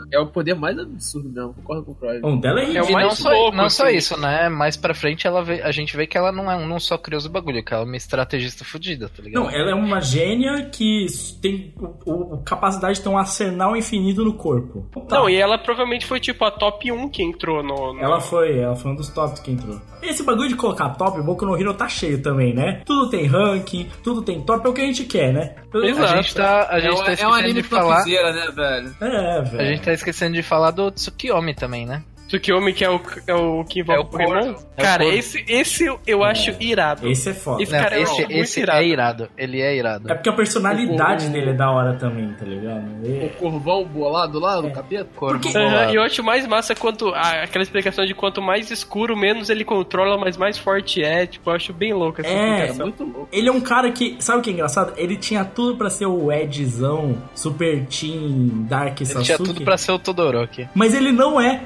ele não é. Ele é só um cara muito da hora, tá ligado? Depois que é apresentado aquele grupo principal, a gente tem aquela parte que tem o primeiro confronto do Midoriya contra o Bakugo, logo na primeira temporada, né? Que é aquele, aquele luta em equipes que, cara, tem exatamente a mesma coisa no Sky High, velho. A mesma coisa. É, isso é parecidão. Mas é foda. Mas é foda. Essa luta do Bakugou com o Midori é foda pra caralho. É, não é uma luta, né? Mas é, eu acho o desfecho muito legal, cara. E logo depois, a primeira temporada é super curtinha, né? A gente tem a- aquela. A, a parte onde tem a invasão dos vilões, né? Da Liga dos Vilões no treinamento deles. Sim. Não, e é o, é o primeiro que ela começa com um grupo ali que forma junto com o Midori, é meio bizarro, né? Que é a garota Sapo, a gente começa a perceber como ela é foda ali. E o Mineta. Caralho, é, é o grupo mais bizarro que você pode ter pra, pra se salvar, tá ligado? E você consegue ter uma construção, você começa a perceber os poderes principais de cada personagem ali. E como os personagens com os poderes fora, porque a invasão acontece quando eles estão tendo aula com, aquele, com aquela professora que tem o poder de, de buraco negro, né? E, Eu só e tô é um aula com o poder- astronauta, eu chamo de astronauta. É o É, astronauta lá. astronauta, velho. astronauta. Estão tendo aula com o Neil Armstrong, velho. E é um poder foda pra caralho, né? Porra, tá pensando, pô, mano, eu abro, eu estico meu dedo tem um buraco negro. Mas aí você consegue perceber como os poderes têm várias falhas e tal. É a primeira luta, grande luta que você consegue perceber isso, pelo menos pra mim. Porque os outros arcos, né? A luta do Midoriya com, com o Bakugo e esses primeiros arcos de treinamento assim, você, tem, você é muito focado nos alunos, tá ligado? E é claro que eles estão aprendendo a desenvolver os poderes, então tem muita falha. Mas ali você consegue ver a porrada assim Estancando. na tela. Mas é porrada entre herói mesmo. E aí você vê que o Eraserhead é foda pra caralho também. Não, o Kakashi, mano. O Ele é o Kakashi contra os Kakashi. Zabos ali. É, mano, ele é bem O Kakashi foda. contra os. Mano, mas a, a luta, quando a gente vê a diferença entre a luta dos super-heróis, que são os profissionais, e das crianças, a gente vê a diferença que é grande, tá ligado? Que, tipo, os moleques não conseguem lidar com o problema. Não dá, eles não, não É, tem como. os, os moleques, o máximo que eles conseguem fazer é não morrer e correr, basicamente. Porque É, na luta eles, eles não ganham, basicamente. Ah, tem uns que ganham, né? Só que é tipo o Todoroki e o Bakugo. sabe? É, então, mas aí os caras ganham de dois malucos sofrendo, sendo que tem 50 invadindo o É, bagulho. até aí o Midoriya consegue se virar, a Mina Sapo, o Paranauê dela é muito foda lá. Ele- eles conseguem se virar pra dar um jeito. Mas, cara, é- aí que é foda, porque veio o Nomu, que é uma criatura desenvolvida em laboratório, né? E aí é bem super-herói mesmo, né? O cara foi feito em laboratório pra counterar o vilão, né? Tipo, isso é bem quadrinhos, assim. E, cara, tem que vir o símbolo da paz pra dar um grau, né? Ai, tem que vir só as lendas, velho. Tem que vir a lenda. Mano, aí ele ganha naquele é poder da amizade, mas bem feito, né? Que é tipo, cara, você me countera? Beleza, então eu vou te socar tanto, mais tanto, mais tanto, que isso não vale mais importar, tá ligado? Ele, É, ele tem até uma, uma ajuda do Midoriya, não tem? Tem, o Midori ajuda ele. Mas É, eu acho que é então. legal isso, pra, tipo, mostrar o universo, assim, mostrar que, tipo, sabe, não é aquela. Porque no, no começo não tem muito conflito, né? Como a gente falou. Tem É. o conflito lá do Midori e tal, o underdogismo. Mas ele não tem, sabe, não tem nada grave acontecendo. Isso é a primeira coisa grave que acontece, sabe? Que quer dizer que durante o tempo onde eles estão lá na escola, estão aprendendo, tá, tá acontecendo alguma coisa do universo, sabe? E os personagens vão ser impactados por isso. Sim. É, não, e é engraçado porque quando nós falamos de história de, de heróis, e o Lucas vai poder falar melhor sobre isso, automaticamente a gente tem um conflito com o vilão, que é o antagonista ali, supremo e mais tal. E em Boku no Hero isso demora a acontecer, porque você tem todo o desenvolvimento do Midoriya, depois você passa pra escola, a apresentação dos personagens, apresentação da, da classe, desenvolvimento e apresentação dos poderes da galera da classe, pra então você apresentar um vilão que chega e demonstra assim, ó, mano, eu tô aqui pra fazer alguma merda e eu sou o problema. A- Não a- tem a- isso normalmente nas histórias de É, a Liga dos Vilões, ela é o motim principal pra desenvolver todo o antagonismo da série até hoje. E é engraçado, porque o que o cara falou, qualquer história, você pega o Homem-Aranha, ele ganha os poderes da aranha radioativa, imediatamente, ah, grandes poderes, grandes responsabilidades, deu ruim, virar super-herói, e é isso. Imediatamente é isso, a jornada dos heróis nos quadrinhos é o Batman recebe o manto, mataram meus pais, agora eu vou virar o Vingador da Noite. Sempre tem alguma coisa imediata, sempre tem algum conflito. E mesmo que não seja um conflito grande, que nem o do Super-Homem, o Apocalipse não aparece de primeira, tá ligado? Esses caras não aparecem de primeira. Só que imediatamente cai o carro e aí vai lá e ele segura aquela pose clássica, saca? Imediatamente tem alguma coisa e ele é o herói. Em Boku no Hero, porque a gente nem parou pra explicar, né? Mas o Midoriya recebe o poder do All for One, né? Que é basicamente o poder. Você tem basicamente dois poderes que foram criados. A gente não sabe a origem exata dos poderes ainda. Mas você tem o One for All e o All for One. Um pra eles é do All Might, que é tipo o cara que vai ajudar todo mundo, tá ligado? E você tem o, o rival, que basicamente tudo pra mim. Um acumula poderes pra, tipo, benefício próprio o outro acumula os poderes para ajudar as pessoas, tá ligado? É um antagonismo muito preto no branco. Só que isso se passa de geração em geração no caso do super-herói do All Might, né? E aí o All Might passa o poder pro Midoriya e aí ele vai ser o próximo Sim da Paz, que a gente comentou. O All Might já não vai ser mais o símbolo.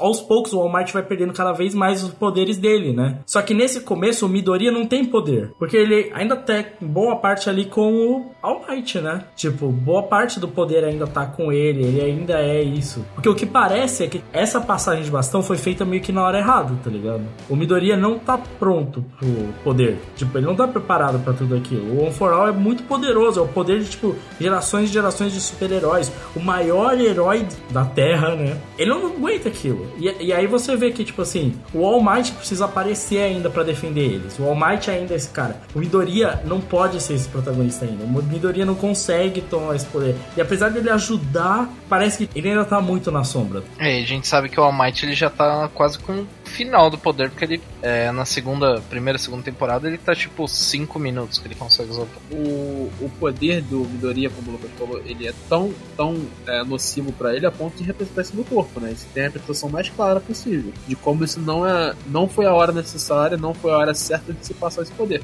Mas, cara, tipo assim, não tem história sem isso, né? Sim. Não, eu acho mas, da ó, hora. O relacionamento entre eles é isso. Mas uma coisa que eu acho importante no fim da primeira temporada é que, assim, vou ser sincero, eu não gosto muito da motivação desse grupo de vilões, sabe? Da Liga dos Vilões. Ah, sim. Mas essa é eu tipo acho, eu acho, eu acho meio besta, assim, sabe? Tipo, sei lá, eu, eu acho que poderia ter sido feito de uma forma melhor, sabe? Se fosse só, tipo, ah, a gente é vilão e tal, tipo, ah, o, o, All for One me cui- cuidou de mim e tal, e eu quero trazer o legado dele de matar todo mundo. Que é o vilão Eu principal, é o cara da mão na cara. Mas eu acho que é aquela coisa, ah, enquanto tiver o, o All Might, a gente vai ser contra ele, sabe? Eu acho um pouco bom, na minha opinião. Cara, mas, é, mas até por isso que a gente vai chegar mais à frente, na, na segunda temporada, você tem lá o Hero Killer, que é o melhor vilão, entre aspas, até agora no, da série, tá ligado?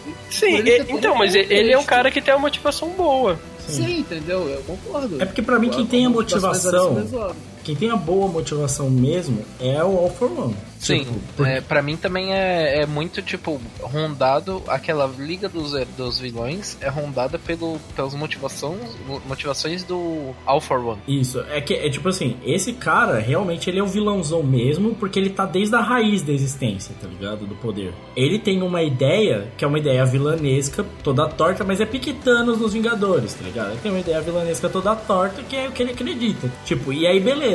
E aí ele, dentro do ideal dele, ele é um vilão na nossa história. E aí e é um vilão clássico. O resto, realmente, com exceção do Monakara, o Monakara tem uma trama mais complexa ali. Mas o resto. É, mas pra mim, o- pra mim o Monakara ele é muito mais um puppet do que um vilão, tá ligado? Ele é, ele é isso mesmo. Ele é, meio- e ele é bem bosta, mas de propósito, assim, É. que ele é um merdinha, sabe? Mas você vê que realmente que ele é uma isca. Ele é algo ali que tá ali Cara, por outra Quem razão. é foda ali é o Barman, mano. O Barman é O foda. Barman é foda. O, o teletransporte? Cara, eu acho esse maluco muito da hora, Sabe- tem um design da hora e o poder dele é da hora. Porra, Sabe quem ele roubadíssimo, né? lembra? Aquele, aquele mano da, de Water 7 lá, o Tem Chifre de Boi. Ah, sim. Só porque o cara é barman? É, tipo. Não, não, não, só porque o cara abre uns teleporte lá e a galera Ah, sai é andando. verdade, tem isso aí É. também. É, exatamente, é o mesmo, é o mesmo poder e o cara é barman também. Porque Caralho, barman tem que teleportar. referência. Barman. Primeira referência de One Piece achada. A gente definiu aqui que Barman teleporta, é isso, né? Exato. Então, então tá É, definido. Então se você é barman aí já sabe. Já começa a treinar.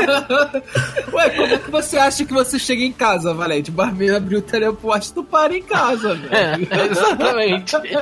Meu amigo, você já teve num bar, de repente quando você viu tinha uma bebida, você nem tinha pedido ainda, e já encheu o seu copo e tá lá? O É, e quando você tá, e quando você tá na, no- na mesa do bar ali, tomando todas e já tá malzão, como que você acha que você chegou em casa?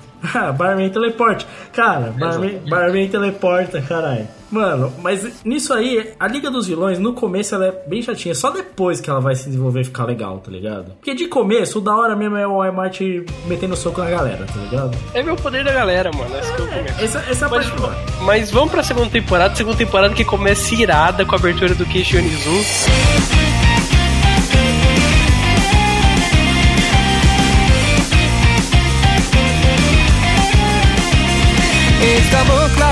すれすれに通り過ぎてったあの飛行機を不思議なくらいに覚えてる意味もないのになぜか。不甲斐なくて泣いた日の夜にただ強くなりたいと願ってた。そのために必要な勇気を探し求めていた。残酷な運命が定まってるとして。それがいつの日か僕の前に現れるとして。ただ一瞬この一瞬息ができるならどうでもいいと思えたその心をもう一度遠くへ行け遠くへ行けと僕の中で誰かが歌どうしようもないほど熱烈にいつだって目を離して君が二度と悲しまないように笑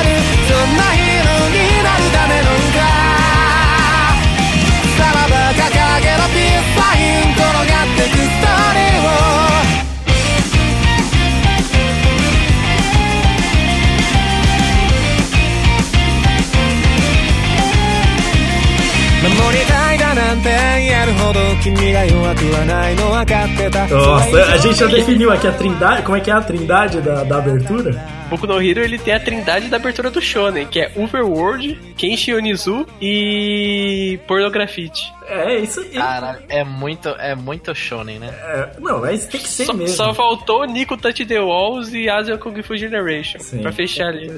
Cara, olha só, essa segunda temporada de Boku no Hero, ela é um acerto quase que completo e total, né, velho? Tipo, pra mim essa, essa é a melhor temporada até agora do anime. Com- eu concordo, concordo também. Não que as outras não sejam boas, a primeira é uma introdução, mas ela é mais curta até e aí legal. Mas a segunda, cara, a segunda tem tudo que um shonen precisa, velho. É, eu, Ah, eu acho que a é segunda na ela, porta, velho. a segunda ela acerta muito, ainda mais na, no final dela, onde tem o, o principal vilão, né? Mas ó, o começo já é legal porque, cara, vocês querem campeonato? Vamos te dar campeonato, é isso aí. Vocês querem shonen? Vocês querem torneio? É torneio que vocês querem? Tá aí, Cara, e tem uma justificativa muito legal pro torneio, porque é como se fosse um torneio escolar, né? Tipo, como se fosse o, in- o Interclasses. Mas pra lá. herói faz mais é, sentido. é, É é isso dos heróis, mano. Cara, na real, Não, e é legal porque ele já conecta com o segundo. Ele existe para o segundo arco existir. tá? Sim, sim. Na Sem real, o é o que faz mais arco. sentido.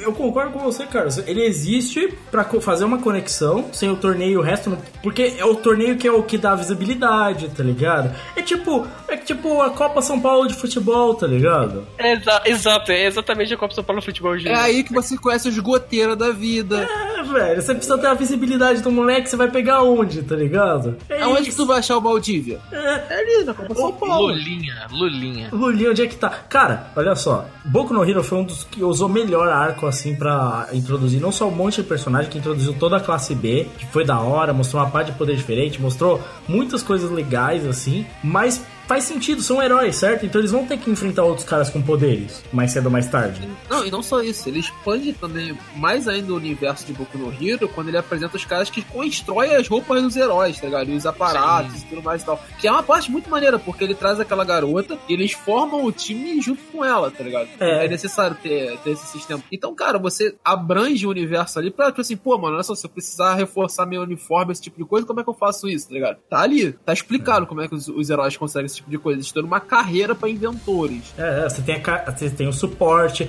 que seria ter os heróis, tipo os Robins da vida, que eles não têm poderes, mas eles têm gadgets, sei lá. Tipo, você precisa dos caras que fazem os gadgets. Tipo, é uma expansão de universo legal, que eu acho que é o que falta na primeira temporada, que é uma expansão de universo mais maneira, tá ligado? Então, mas aquele torneiozinho inicial, cara, eu acho que ele tem tudo que precisa, assim. Ele é legal, ele é bastante empolgante. E, cara, tem, ele faz todo sentido pra história. Cara, eu acho que o lance do estágio é uma coisa, tipo, muito bem pensada, sabe? Porque, tipo, meio que.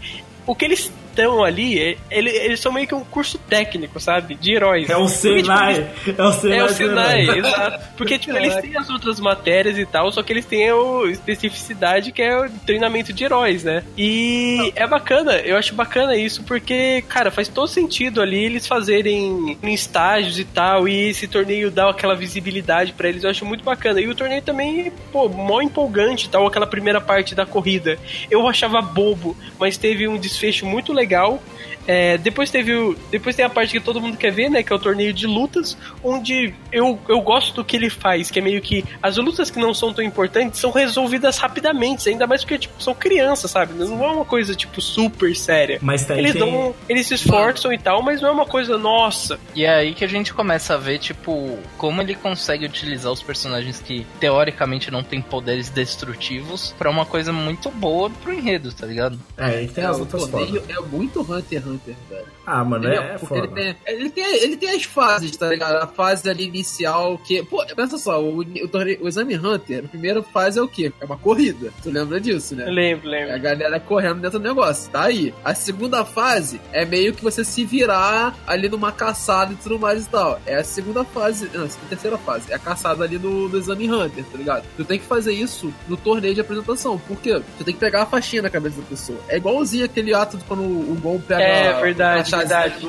do Verdade, Hisoka. aquela parte na floresta lá que tem que Isso. caçar os outros. Ele realmente tem a parte que eu gosto, tipo, das lutas, que é pegar lutas que você acharia que seriam unilaterais, e aí ele reverte elas, tá ligado? E aí eles gastaram uma grana fodida de animação pra animar isso aí também. Graças a Deus, velho, graças a Deus. Famosa luta Todoroki versus Midoriya, e o tapão Caralho, aí. aquele, aquele pilar de. Pilar não, aquela tsunami de gelo que ele faz é foda demais. Não, tem as, mas uma das melhores lutas pra mim é da Uraraka versus o Bakugou, tá ligado? Que é legal, que ela tenta fazer aquele esquema lá de as pedras que estão sendo destruídas, de colocá-las no alto, né? Sem o Bakugo perceber. É, ela, ela usa a inteligência dela pra tentar conquistar. tá E eu, eu acho maneiro também, porque o Bakugo não é tratado como, tipo, ah, um cara que é só é forte, mas é burro. Ele é, tipo, tão inteligente e, tipo, as pessoas têm a impressão de que ele é um cara impulsivo demais e que não pensa na situação. E quando, na verdade, ele pensa. E eu acho que a construção do Todoroki é bem legal nessa parte também. Porque é, é bem construído, assim, faz bastante sentido.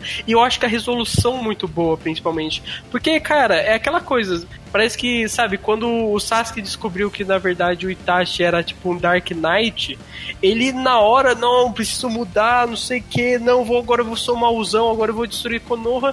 E na real, tipo, o Todoroki, quando o Midoriya falou com ele, ele realmente falou, pô, beleza, faz sentido o que você falou, mas eu vou demorar um tempinho pra mudar de ideia, sabe? Sim. Eu, vou, eu, eu tenho que. Eu tenho que Eu tenho que entender a informação ainda, sabe? Tanto é que, tipo assim, ele não usa na luta contra o Midoriya o poder dele de fogo. Porque, pô, ele foi. Ele usou, na verdade, porque pô, a luta foi no limite, ele foi impactado pelas coisas que o Midoriya falou. Eu acho muito legal, tipo assim, não importa se seu pai é o filho da puta e se você herdou isso do seu pai. Você é você, seu pai é seu pai, entendeu? Sim. E, cara, eu acho uma construção bacana, assim. Tanto é que, por exemplo, quando ele, o Midoriya fala com o Endeavor, ele fala pro Endeavor, eu não sou o All Might. Aí o Endeavor fala, é claro que você não é o All Might. Daí ele fala, mas, mas o Shoto também não é você, né? E, cara, eu acho uma construção bem bacana, assim. E eu acho que o final, assim, tipo, qualquer shounen, assim, mais genérico, ele ia fazer com que daí, pra sempre, agora, o Todoroki, ele só vai usar o poder de fogo, não sei o que. Ele vai usar os dois, mas bastante o poder de fogo. E, na verdade, na luta final contra o Bakugo, ele nem usa. Porque, pô, ele tá, ele tá entendendo aquela informação ainda. Eu acho bem bacana essa resolução, uma coisa bem natural e gradual. Não, e é legal porque isso não é só nessa luta. Tipo, essa, essas ques- esses questionamentos que são feitos. Você tem o Midoriya versus Shinso, né? Que é o cara que controla a galera porque eles falam e ele controla a mente deles, tá ligado? Tipo, que ele basicamente começa a falar: ah, vocês nascidos aí com poderes especiais, vocês são incríveis, sei lá o que. Você vê que justo por Midoriya, tá ligado? E outra coisa, ele é meio que um cara que, como o mundo de, de Boku no Hero Academia é determinista, sabe? Pô, se você nasceu sem poderes, você não pode ser super-herói. E ao mesmo tempo, se você nasceu com poderes, você tem que ser super-herói, sabe? E ele nasceu com um poder que teoricamente seria um poder de vilão, né? E na verdade ele quer se tornar um herói, ele não quer se tornar um vilão.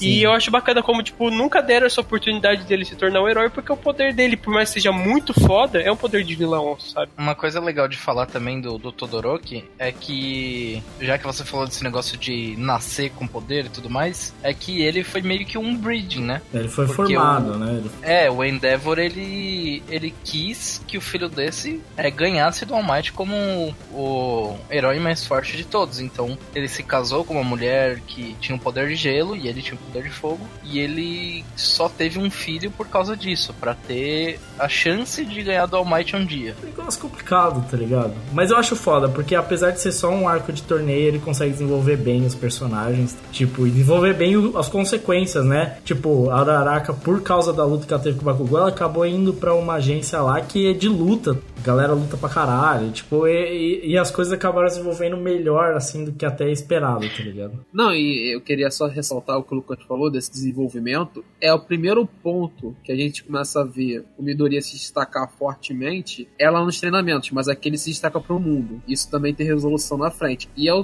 segundo ponto onde o Ishida e a Aroraka e outros personagens em volta percebem no Midoriya uma evolução. E eles começam a querer jogar contra o, o principalmente o, o, o Ida na, na questão ali do, do pega da, da, da bandeira, né? Que eles querem formar grupos diferentes pra lutar contra o Midoriya nesse sentido. E bem legal Isso, nesse isso eu acho uma isso- coisa muito legal, cara. Eu acho isso uma coisa muito legal porque, assim, eu esperava que na história, tipo, o Midoriya, quando ele entrasse lá na escola e tal, como ele nunca teve poder e tal, ele ia ser, tipo, o pior aluno, e daí todo mundo ia caçoar dele, sabe? Ele ia perpetuar esse underdogismo.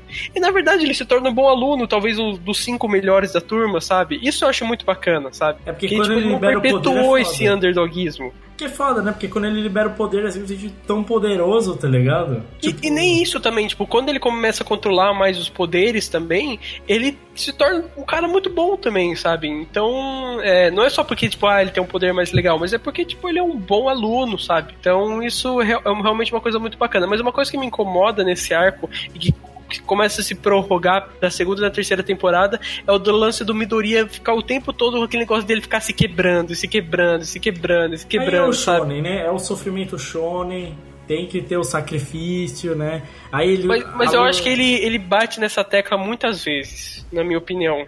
Porque é, eu acho que assim, ali, eles, sabe, são alunos e tal, não tem nenhum perigo muito absurdo acontecendo, sabe? É, eles estão tá lá no torneio e tal. E, cara, o cara quebra o braço, quebra a perna com o Todoroki, sabe? Não precisava daquilo, você tá entendendo? Eu acho um pouco over demais, mas é só a minha opinião também. Sim, não, eu, eu, eu também não gosto tanto dessa forçada da barra, porque assim, mas isso é algo que eu entendo até a crítica, Craig, mas é algo que até eu acho que o próprio mangá às vezes colocou em pontos, que a, a médica fala e todos os outros falam, assim, em diversos momentos a gente vai chegar depois, quando a gente falar da terceira temporada, que é, as atitudes deles são de novatos, tá ligado? E muitas vezes ele toma a atitude errada, e se quebrar só pra fazer isso, é uma ideia idiota. E muitos falam isso, se você tivesse com seu braço quebrado e você não tivesse conseguido ganhar, você ia tomar no seu cu. É meio que isso, tá ligado? E eu acho que eu- eu- eles batem um pouco na ideia, mas não importa muito também depois que ele se quebra todo inteiro mais de uma vez. E, cara, eu curto muito também o passo que ele dá pro próximo arco, né? Porque ele mistura os dois arcos, né? Porque são dois arcos. São o arco do pessoal nos estágios e também tem o arco do assassino de heróis. Então eu acho que ele faz uma mescla muito boa. E, cara, eu acho que esse arco é o que mais vai, talvez, no cerne do que é Boku no Hero Academia.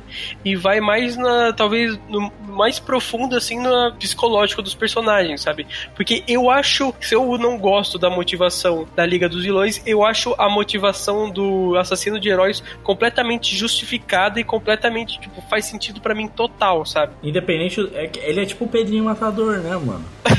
faz sentido, mas você levou um pouco a sério demais, tá ligado? É Não, tipo e isso. é, é legal, cara, porque quando você mistura esses dois arcos, você faz o que a gente comentava no início de Boku no Hero. Porque a primeira temporada quase inteira é uma, é uma temporada de apresentação, tá? Você apresenta o personagem e tal, e você tem o arco de batalha. A o início da segunda temporada é igual, tipo, você apresenta uma porrada de personagem e arco de batalha. Esse arco você consegue desenvolver personagem ao mesmo tempo que tem as batalhas. É, é- é construído igualmente, né? E você começa a construir também a história passada de Boku no Hero. Você também. Você quer saber o que tem no futuro, mas você também quer, quer saber o que tem no passado de Boku no Hero, o passado do All Might. Sim. E a partir daí você tem a apresentação do mestre do All Might. É, E todo um contexto do universo de heróis, do que tá acontecendo na rua. Porque a gente passou tanto tempo em escola, isso, aquilo e tal, que a gente não viu realmente o mundo dos super-heróis, essa expansão de universo que a gente tanto falou que faltava, né? Aí você tem os estágios, você tem as agências, e cada um foi pra uma agência diferente, maluca, né? E É, e você conhece os heróis também, os outros heróis. você entende como cada um tá em um. um tipo, ser o estilista, é um herói foda, tá É o ligado? best, best Janist. É, o cara é foda, tá ligado? Cara, eu acho, eu acho ele bizarro o, o jeito que ele é, sabe? Sei, o Principalmente o mas- design dele, é exato, essa palavra que eu queria achar. Eu acho, cara, bizarro, Ele tem mano. tipo uma acho- gola rolê que foi longe demais. É, tipo, Eu acho a interação dele com o Bakugou sensacional, mano.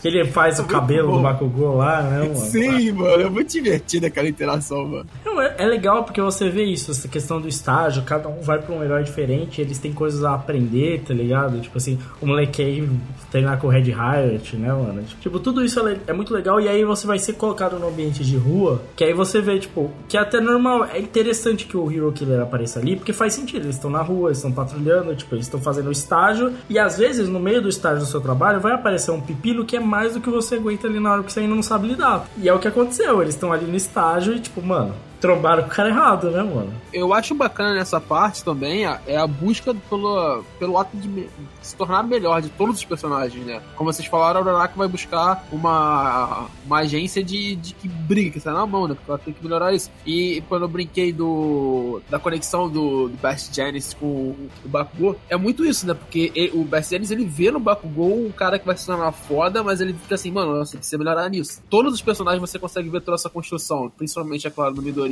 E o único que você não tem essa construção direito é o Ida. Porque ele, ele acaba se tornando obcecado por um acontecimento no, no meio do caminho. Cara, eu, eu acho que, tipo, essa parte tem um. Eu vi um vídeo sobre isso, não lembro exatamente quem foi que fez, mas que é umas, umas frases muito boas quando ele fica obcecado pelo assassino de heróis. Que quando ele acha o assassino de heróis, né? Que o assassino de heróis está espancando um herói aleatório ali, e daí ele chega e fala assim: Não, vou te vingar, vou matar você porque você deixou meu irmão incapacitado, é isso aí, não sei o que. Ele falou assim, então você que, que vai se tornar um herói, por que você não começa salvando esse cara que eu acabei de espancar? Você não é um herói de verdade? Porque ele tá questionando esse conceito, né, do que que é ser um herói. Se ele fosse um herói de verdade, ele ia logo atrás do cara que acabou, que tá morrendo ali. E não, tipo, tentar vingar o irmão dele, sabe? Porque É. no final de contas, os caras só são os funcionários públicos com superpoderes que têm a função de proteger, sabe?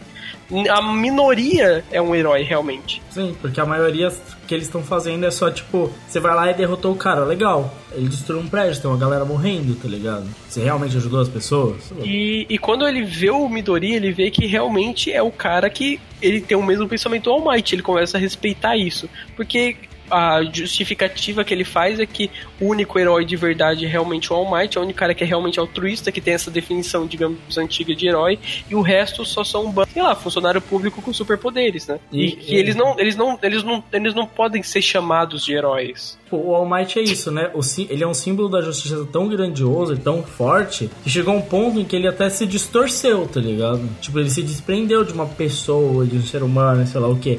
E aí criou esse espaço pra ter alguém maluco assim, e ter essa ideia louca que não faz o menor sentido, né, velho? Mas é o que o All Might ele representa desde o início da série, tá ligado? Ele não é só um personagem, ele é um símbolo. Quando você se torna um símbolo, você se torna, você se transcende o. Você se torna um pensamento, tá ligado? Sim. E aí, quando, quando isso acontece, velho, você tem definições e possibilidades de se entender o símbolo do jeito que você quiser. E isso acaba acontecendo com o Hero Killer. E aí ele começa a perceber que, porra, cara, pra você ser um herói tem que ser altruísta igual ao mais, como o Clive falou. E não tem outra saída, tá ligado? Você não pode ser outra coisa. Você não pode ser uma outra vertente de herói. Eu acho muito foda. E a luta é da hora pra caralho também. Irmão, muito legal, muito legal. E, tipo, ele traz basicamente aquele conceito: ah, isso aqui não é não é o Naruto. Não, o Naruto até não, mas tipo, não é One Piece ou, ou Dragon Ball que vai. Ah, não, é a luta 1x1 e é isso aí, sabe? Não, pô. Tá todo mundo ali contra o cara, sabe? Tá todo mundo na mesma. Todo mundo tem o mesmo objetivo, vamos lutar junto, e é isso aí. Não, e no meio disso tem a treta com os nomes, que os nomes são espalhados na cidade porque É. o, o moleque lá tá revoltado da vida, né? É, e os Nomu estão lá é- tocando terror, né? Voando por aí, matando geral, né, mano? É, e na verdade, tipo assim, é, o grupo só se encontra, né? O Todoroki, o, o Midoriya e o Ida por causa dos Nomu. E aí, tipo, no final, quem salva realmente a, todo mundo é o Hero Killer, porque quem mata o último nome é o Hero Killer. Porque é, é, é um, é bem complexo você pensar nisso. Tipo, o vilão salva no final o dia, tá ligado? e, cara, eu acho o poder do Hero Killer, sabe, muito maneiro. E o design dele eu acho muito maneiro também. É, ele é um Ronin, é tipo um Ronin renegado, tá ligado? Tipo, que é bem foda. E é foda porque o começo da luta é da hora, porque, tipo, o Ida, o Ida ele chega lá, né, mano? E ele chega como se ele não fosse voltar, né, mano? Porque. Ele é o, Black, o, o Hero Killer é o Black Star revoltado, né? Não, e, e, tipo, o Ida, o Ida tá. Mano, quando o Midoriya chega, o Ida tava pra morrer. Porque. E aí você, é, você vê que, tipo, ah, escolinha legal, torneio muito maneiro, poder da hora. Mas na rua, o cara tá zero preparado, ele não tinha nenhuma condição. Ele mano, ele ia acabar pra ele ali. Mano, e também é muito foda como, como Midoriya pensa é, no, um jeito de chamar mais gente. Que ele manda a localização pro Todoroki e só vai correndo pra lá, tá ligado? Aí o Todoroki deduz que, tipo, ele tá precisando de ajuda porque ele nunca mandaria uma mensagem pra ele. Sim. A primeira coisa que ele fez quando ele chega é, primeiro ele, tipo, chega dando porradão lá pra, tipo, salvar o Ida. E depois ele só. Mano, primeira coisa, ele pega o celular e manda mensagem. Só que o foda, mano, é que o poder é muito cagado. O cara dá um arranhãozinho no, no cara, né, velho? E já fica fodido. E, cara, uma parte que é muito legal desse arco é ver como o Endeavor é violento, cara. Ele, cara, ele, ele age de uma forma assim muito diferente dos outros heróis, sabe? Tipo, ele sai matando todo mundo, sabe? Por isso que ele talvez não seja um herói com muita popularidade. É, é algo que vai depois é mais trabalhado aqui. Tipo, quando o Endeavor aparece, ele é. Ele, ele não é um herói. O All Might, ele é um cara que vai proteger todo mundo. Que é que nem o Hero Killer fala. O Endeavor, quando ele chega, ele vai explodir os vilões, tá ligado? É, é um negócio muito maluco, velho. Parece que o cara não tem nenhuma noção de proporção. Sinceramente, na minha opinião, esse é o melhor arco de Boku no Hero Academia que eu vi até agora, sabe? Ele é o que melhor trabalhado, que tem os melhores personagens, melhores lutas. Não, e a gente tava falando sobre encaixar arcos. Cara, ele é a base do que o resto de no Hero é. Porque a Liga dos Vilões só se forma do jeito como a gente conhece na terceira temporada por causa do Hero. As coisas só vão acontecendo e elas só se formam a proporção que elas acontecem por causa dos acontecimentos com o Hero Killer. E é um contraste meio bizarro porque eles tentam esconder isso, né? É, é interessante ver como o Boku no Hero trabalha isso, principalmente na terceira temporada, que esses acontecimentos, assim, que são resolvidos principalmente com a ajuda das, das crianças, eles são escondidos pela, pela política, pela, pela polícia. É, né? pela UA, no caso, assim- né? Porque tem consequência, tipo assim, as coisas têm consequências, inclusive, pra eles. Eles sofrem punição dentro da, da escola. Tipo, Tem consequência educacional, tipo, tem é, conselho telar que vai lá bater na porta da UA, tá ligado? Pai que vai lá reclamar. Sim, porque não tem como. E, e é legal você ver que existe essa consequência.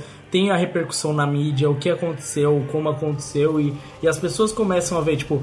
E no final a turma A não é vista como herói. Ah, vocês salvaram o dia, vocês conseguiram. Não, caralho, o que, que vocês estão fazendo ali? São os problemáticos, vocês estão se arrumando em crente, é isso que vocês estão fazendo? Que você queria estar morto? Tipo, eles não são lidados. Nossa, vocês salvaram todo mundo, vocês são grandes heróis. Depois a gente tem um arco final, que é aquele arco deles fazendo a prova lá de, de fim de semestre, que eu acho meio bobinho, na minha opinião, mas é um arco que tá lá. É, só pra finalizar, né? E também não finalizar na tristeza total, né? É, é- é o arco tradicional shonenzinho que tem que ter, tá ligado? É o arco de, de shonen de esporte, tá ligado? Mas é legal também porque ele apresenta o poder dos professores, né? Do, do Vladimir lá, que é o professor da, da eh, turma B. Ele apresenta o poder dos outros personagens.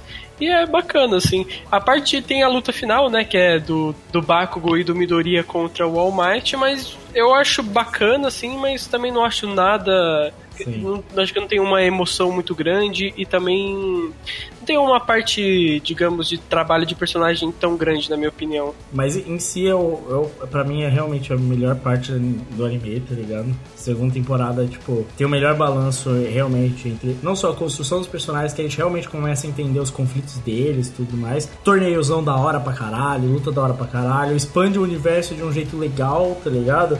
E uma trama realmente densa, forte, legal, que é a parte do Hero Killer, que é realmente interessante e que dá todo o plot pros arcos seguintes. Pra mim foi realmente a temporada mais bem equilibrada. Foi, acho que, é que eles gastaram mais dinheiro até com a animação. A temporada é linda, a trilha sonora tá ótima.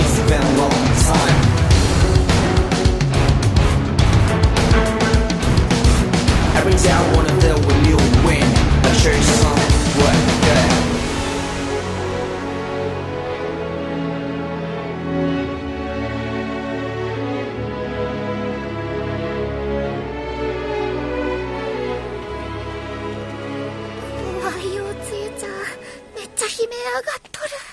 京香ちゃんと徹ちゃんね。手をつなぐといいわ。大丈夫よ。私平気なの、うん、行きましょう、うんうんおってなんだよ。てかちょっとささっきから微妙に焦げ臭くない？え？そういえば急に煙っぽいのが爆豪たちビビって個性ぶっ放しちまった。骨抜きゆい捨てためこの煙有毒何この焦げ臭いの。あれは黒煙。何か燃えているのか。まさか山火事？さあ始まりだ。な何キッシモ地に落とせヒーローという名の偽りの輝きを。断罪するは我ら。ヴィラン連合。開闢行動隊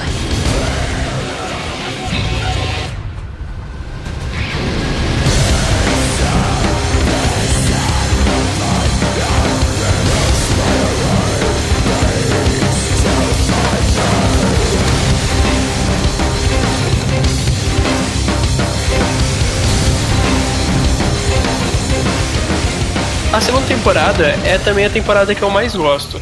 Mas eu acho que a, a terceira temporada, tipo, não fica tão atrás, na minha opinião. Porque eu acho que a terceira temporada começa muito bem com aquele treinamento que eles fazem. É, que eles vão. No acampamento. É, que aí começa a dar merda. Aí é que no anime começa a dar tudo. Tudo começa a dar errado, né? Cara, o, o, eu gosto muito do trabalho que ele faz com aquele personagem que perdeu a mãe e o pai porque eles eram heróis. Sim, isso é muito louco. Que, que é Ah, outro aspecto, né? né? É, o menininho. Eu acho que é legal porque segue na onda do Hero Killer, né? De, de- nem tudo é tão do jeito que a gente vê, né? Tipo assim, oh, eles eram heróis, mas, pô, o moleque perdeu a mãe e o pai ali, fazendo negócio e tal. É muito policial, né? O Carlos tem pai policial. Tipo, mano, se o cara tá na rua a serviço, né, velho? Negócio É, complicado. Tipo, isso acontece, sabe?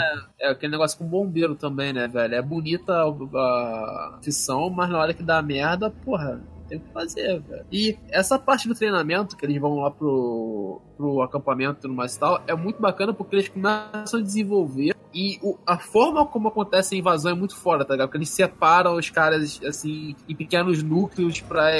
Eles já estudaram como é que funciona o- os moleques. E aí eles percebem também que acontece uma, uma problemática a partir do torneio de apresentação, né? Porque como você teve visto todos os seus poderes no torneio de apresentação, os caras sabem construir estratégia contra você. É, e, e aquele negócio da consequência, né? Tipo, tudo isso que vocês fizeram, ah, legal, vocês ficaram famosos, apareceram na TV, muito bonito. Agora vocês estão na, na mira de todo mundo. Sabe o complementar o que você estava falando antes, Crave? Que da terceira temporada não ficar longe da segunda temporada, eu acho que a terceira temporada talvez tenha mais clímax, tá ligado? Mais pontos, assim, que tu fala, tipo, uou. Ela não é tão certa quanto a segunda, mas ela tem alguns pontos, assim, que tu fala, tipo, eita porra. Mas o, eu acho muito bacana também porque você vê que nesse começo, depois que eles fizeram, todo mundo fez os estágios e tal, eles estão mais fortes, sabe? Eles são melhores. Sim, eles Que conseguem estavam- ter uma visão tática Isso fica muito Passaram por- claro. Eles passaram por diversas experiências de quase morte, né? Então eles. É, nem todo mundo, nem todo mundo, né? É, Passou então, por experiência de quase morte, mas eles ficaram melhores. Eles meio que se obrigaram a, a melhorar de qualquer jeito, né? Porque eles É, a Uraraka ficou mais forte, a menina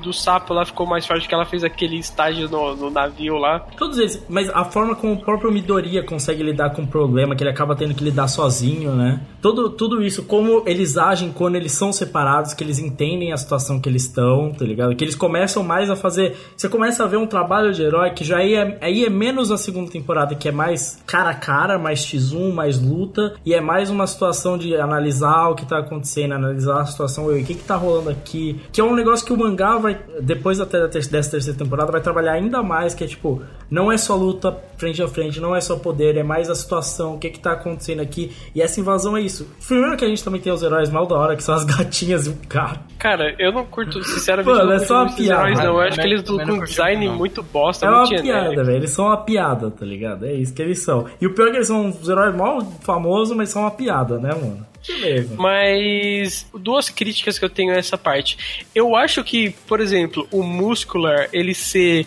o cara que matou os pais do menino muito bobo, sabe? É, muito chave, eu, né? eu acho que não É. precisava ser dessa forma, ele só podia ser um vilão, entendeu? É uma coincidência muito grande, né? É, uma coincidência muito grande, é uma coisa que não precisava, assim, sabe? O conflito já tava lá, o conflito já tava bem construído do menino e tal. E eu gosto muito da, da luta do Midoriya contra o Muscular, acho uma luta legal e prova que o Midoriya realmente tá num nível bacana já. Sim. É a, primeira, luta. é a primeira, eu acho que, demonstração de heroísmo de verdade que o Midoriya tem. E é a primeira vez que a gente vê isso, que é ele salvando uma pessoa. Porque ali com o Hero Killer foi desespero, tá ligado? Eles só iam E era. 3 contra 1 também, né? É, e eles só iam se fuder mesmo e, tipo, foi desesperado, foi, tipo, não foi uma, não foi heroísmo. Essa é o, heroísmo, ele tem alguém pra proteger. A parte mais importante ali do, Miori, do Midoriya versus Muscle, porque é, é até que eu concordo, tipo, é meio chave esses bagulho ah, por que que ele precisa ser o cara? Não precisava, porque a parte importante é, tem uma pessoa em perigo que é incapaz de se defender e você tá ali como herói, você é a única pessoa que pode salvar ela. tá? E aí, essa que é a parte interessante dessa luta, tá ligado? Que é o ato de heroísmo do Midoriya de realmente salvar alguém, tá ligado? Ele poderia, ele, ele poderia ter morrido ali, era uma situação de, de perigo de, de vida. Não, e, e mostrando a evolução dos personagens, como pegando o gancho que o Lucas fez, de ah, é mais uma análise da situação do que realmente poder. O Midori ele tenta isso o tempo inteiro, vamos lembrar disso. Ele tenta analisar a situação o tempo inteiro de como escapar sem precisar enfrentar o cara, porque ele sabe se enfrentar o cara, ele vai perder. Até que chega um momento que ele fala, mano, eu tenho que me estourar todo aqui pra salvar o moleque. E é aquilo, é o ato consequência. Tipo, eu tenho que me estourar tudo aqui pra salvar o moleque, mas eu sei que eu vou me fuder no futuro porque eu tô estourando todo. Sim, e na real, todos eles acabam sofrendo esse, essa consequência, que eu acho que essa é a parte legal desse arco, que é tipo assim, quando tem a consequência, tipo assim, que eles sequestram o Bakugou e tal, você percebe que tudo aquilo que aconteceu, a consequência depois, quando eles saem daquela situação e vão pra sei lá o que, tipo, meu, o que aconteceu? Porque isso aqui não tá certo, nada disso tá certo. Meu, Midoriya, você podia ter morrido, velho. Não, e é umas crianças, sabe? Como é que isso pode, acontecer, sabe? É. São os alunos de uma escola. É, Eu gosto, o que eu gosto de Boku no Hero é que muitas vezes eu tenho algumas partes que são lentinhas, chatinhas, que nem o final da segunda, do segunda temporada do anime. A gente tem que tem outras partes assim, mas quando ele trata realmente sério dessas coisas, ele trata tipo assim, ele se quebrou, não é legal, tá ligado? O sequestro não é da hora, tá ligado? Nada disso é tipo, ah, mas eles conseguiram salvar o dia. Não, não, não, não, deu muito errado, vocês podiam ter morrido, essa situação saiu do controle, não pode sair do controle. E todo mundo age assim, não pode sair do controle. Tipo, o Eraserhead tem um puta conflito, né, de ele não conseguir salvar as crianças, de não conseguir ajudar a galera. E eu, eu gosto muito de como, cara, é um clímax assim longo e bacana, sabe? Tipo, durante muito tempo ele se manteve, sabe, com aquele perigo, o que, que vai acontecer, sabe? Fica aquela dúvida.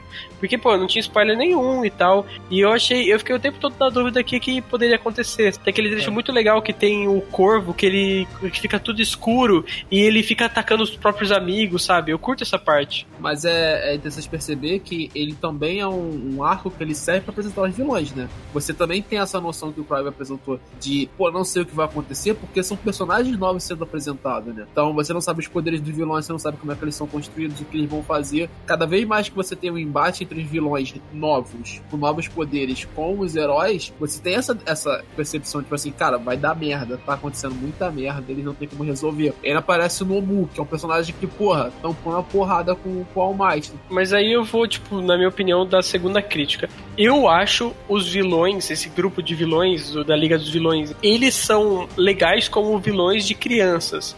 Mas o problema é que as crianças não são, tipo, as pessoas que vão lutar contra eles do universo, sabe? Eu não vejo em nenhuma situação eles vencendo os principais heróis daquele mundo, sabe?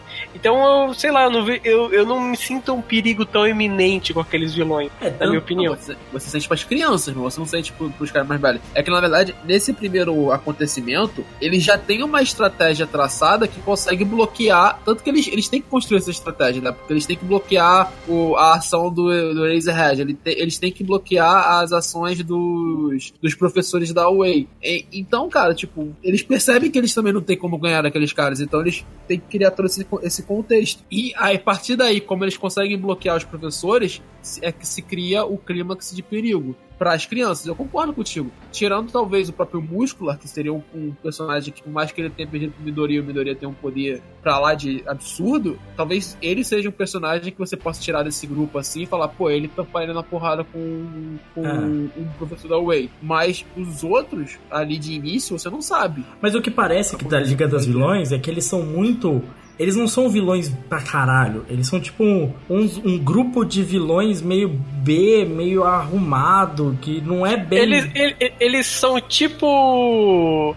Aquele, aquele filme da DC, como é que é o nome? Ah, Esquadrão Suicida? Esquadrão Suicida, sei lá, tipo, os caras meio bosta, É, né? eles são meio. A mina, mano, a mina é muito chata, a vilãzinha lá. É, tem uns vilão muito chato. Tipo, por exemplo, tem um cara que tem- era pra ter um poder foda pra caralho lá do Fogo Azul, que é o Dab. Isso. Mano, só que ele é um bosta também, tá ligado? Ele Então, só vai. E e sabe o que é foda da Liga dos Vilões? É, é que a gente tá vendo o desenvolvimento dessas crianças, de tudo isso, de tudo que eles estão fazendo. E, pô, a gente já põe um respeito nas habilidades e nas capacidades deles, né? Enquanto isso, no. Os vilões, eles aparecem e você não tem um engajamento pra se importar com eles. Porque não só eles aparecem rápido, mas o desenvolvimento deles ele é simplório. Simplório no sentido de que a trama é simples demais pra você querer realmente. Porque o Hero Killer é legal, porque a ideia dele é interessante, porque ele tem algo que realmente conflita com os nossos heróis. Isso é um vilão. Ele tem que conflitar com o herói. Porque o Coringa é o vilão do Batman? Porque ele, tipo, né, conflita com a ideia do Batman. Se é só um cara que tem um poderzinho ali, ah, é, eu sou maluquinha, hahaha. Foda-se, eu não importo com você. Tipo, só vai importar depois, só muito depois, sabe? Quando vai aparecer Yakuza, quando vai aparecer uns caras que é vilão, que você olha, cara, esse cara é vilão mesmo.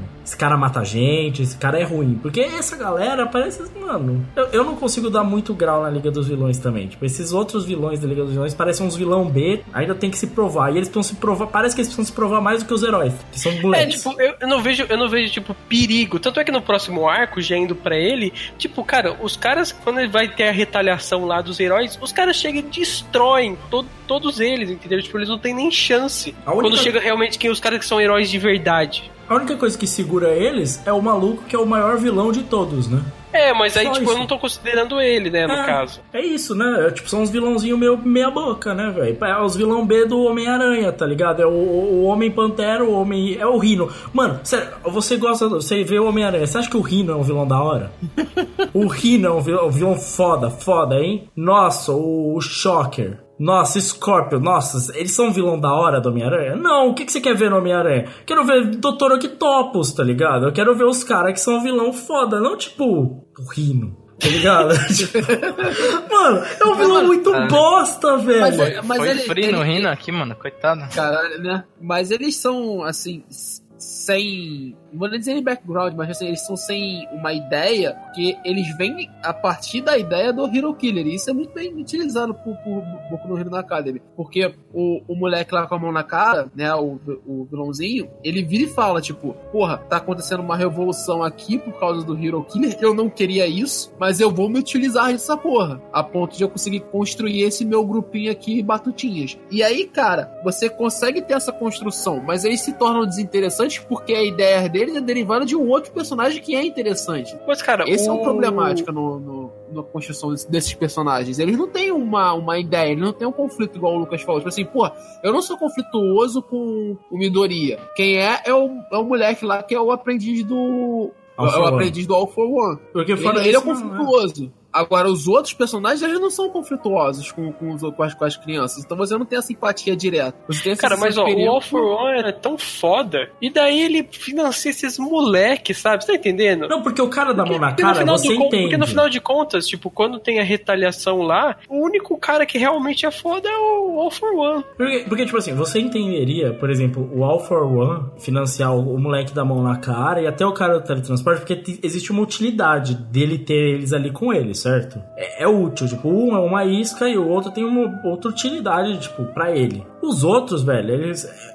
Porque o que parece, eu entendo que talvez, e eu, eu- caso a gente venha receber críticas quanto a isso, eu entendo que boa parte da Liga dos Vilões são peões dentro de uma trama maior, vilanesca maior, tá ligado? Eu entendo que eles são peões. Só que quando você me faz uma temporada de anime em que boa parte das lutas e todo um conflito gira em torno desses caras aí, velho, complica. Porque a gente tá falando de história, de narrativa. Eu não importo, eu não me importo quantas referências tenho, eu não me importo quantas motivações tenho e quantas razões tenho. Precisa ser uma boa história, precisa ser uma narrativa que é interessante, dentro de conceitos narrativos. E se esses vilões não são interessantes, interessantes eu digo, qual é a construção, qual é a motivação, qual é o objetivo, qual é o conflito, sabe? Vou, vou, tô sendo objetivo, não tô sendo subjetivo. Eles não têm, e por isso que eles não são chatos, tá ligado? Por isso que não dá. Por isso que a terceira temporada não é tão legal quanto a segunda, porque quando o vilão aparece na segunda, ele é muito foda e pronto.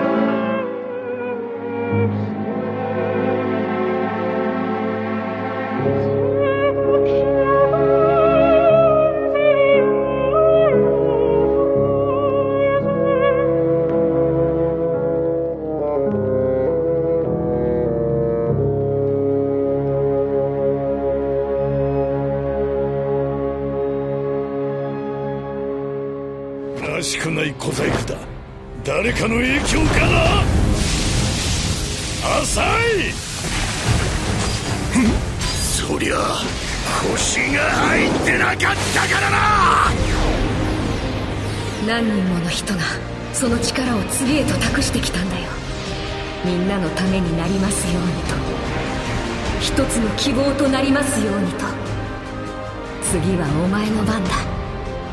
頑張ろうな。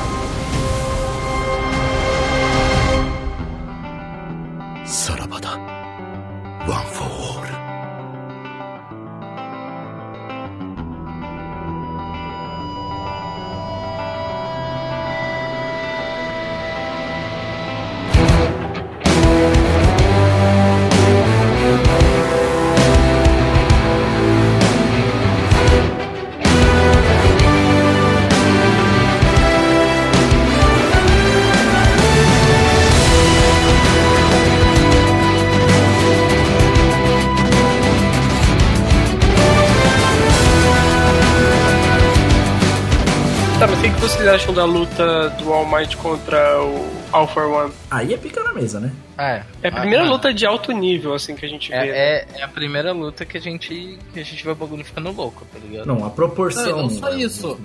A gente vê o Alforan limpando o chão com personagens que deveriam ser fortes para um caralho, tá ligado? Tipo o isso. Gianist, tipo, aquela menina que fica gigante lá também. Sim.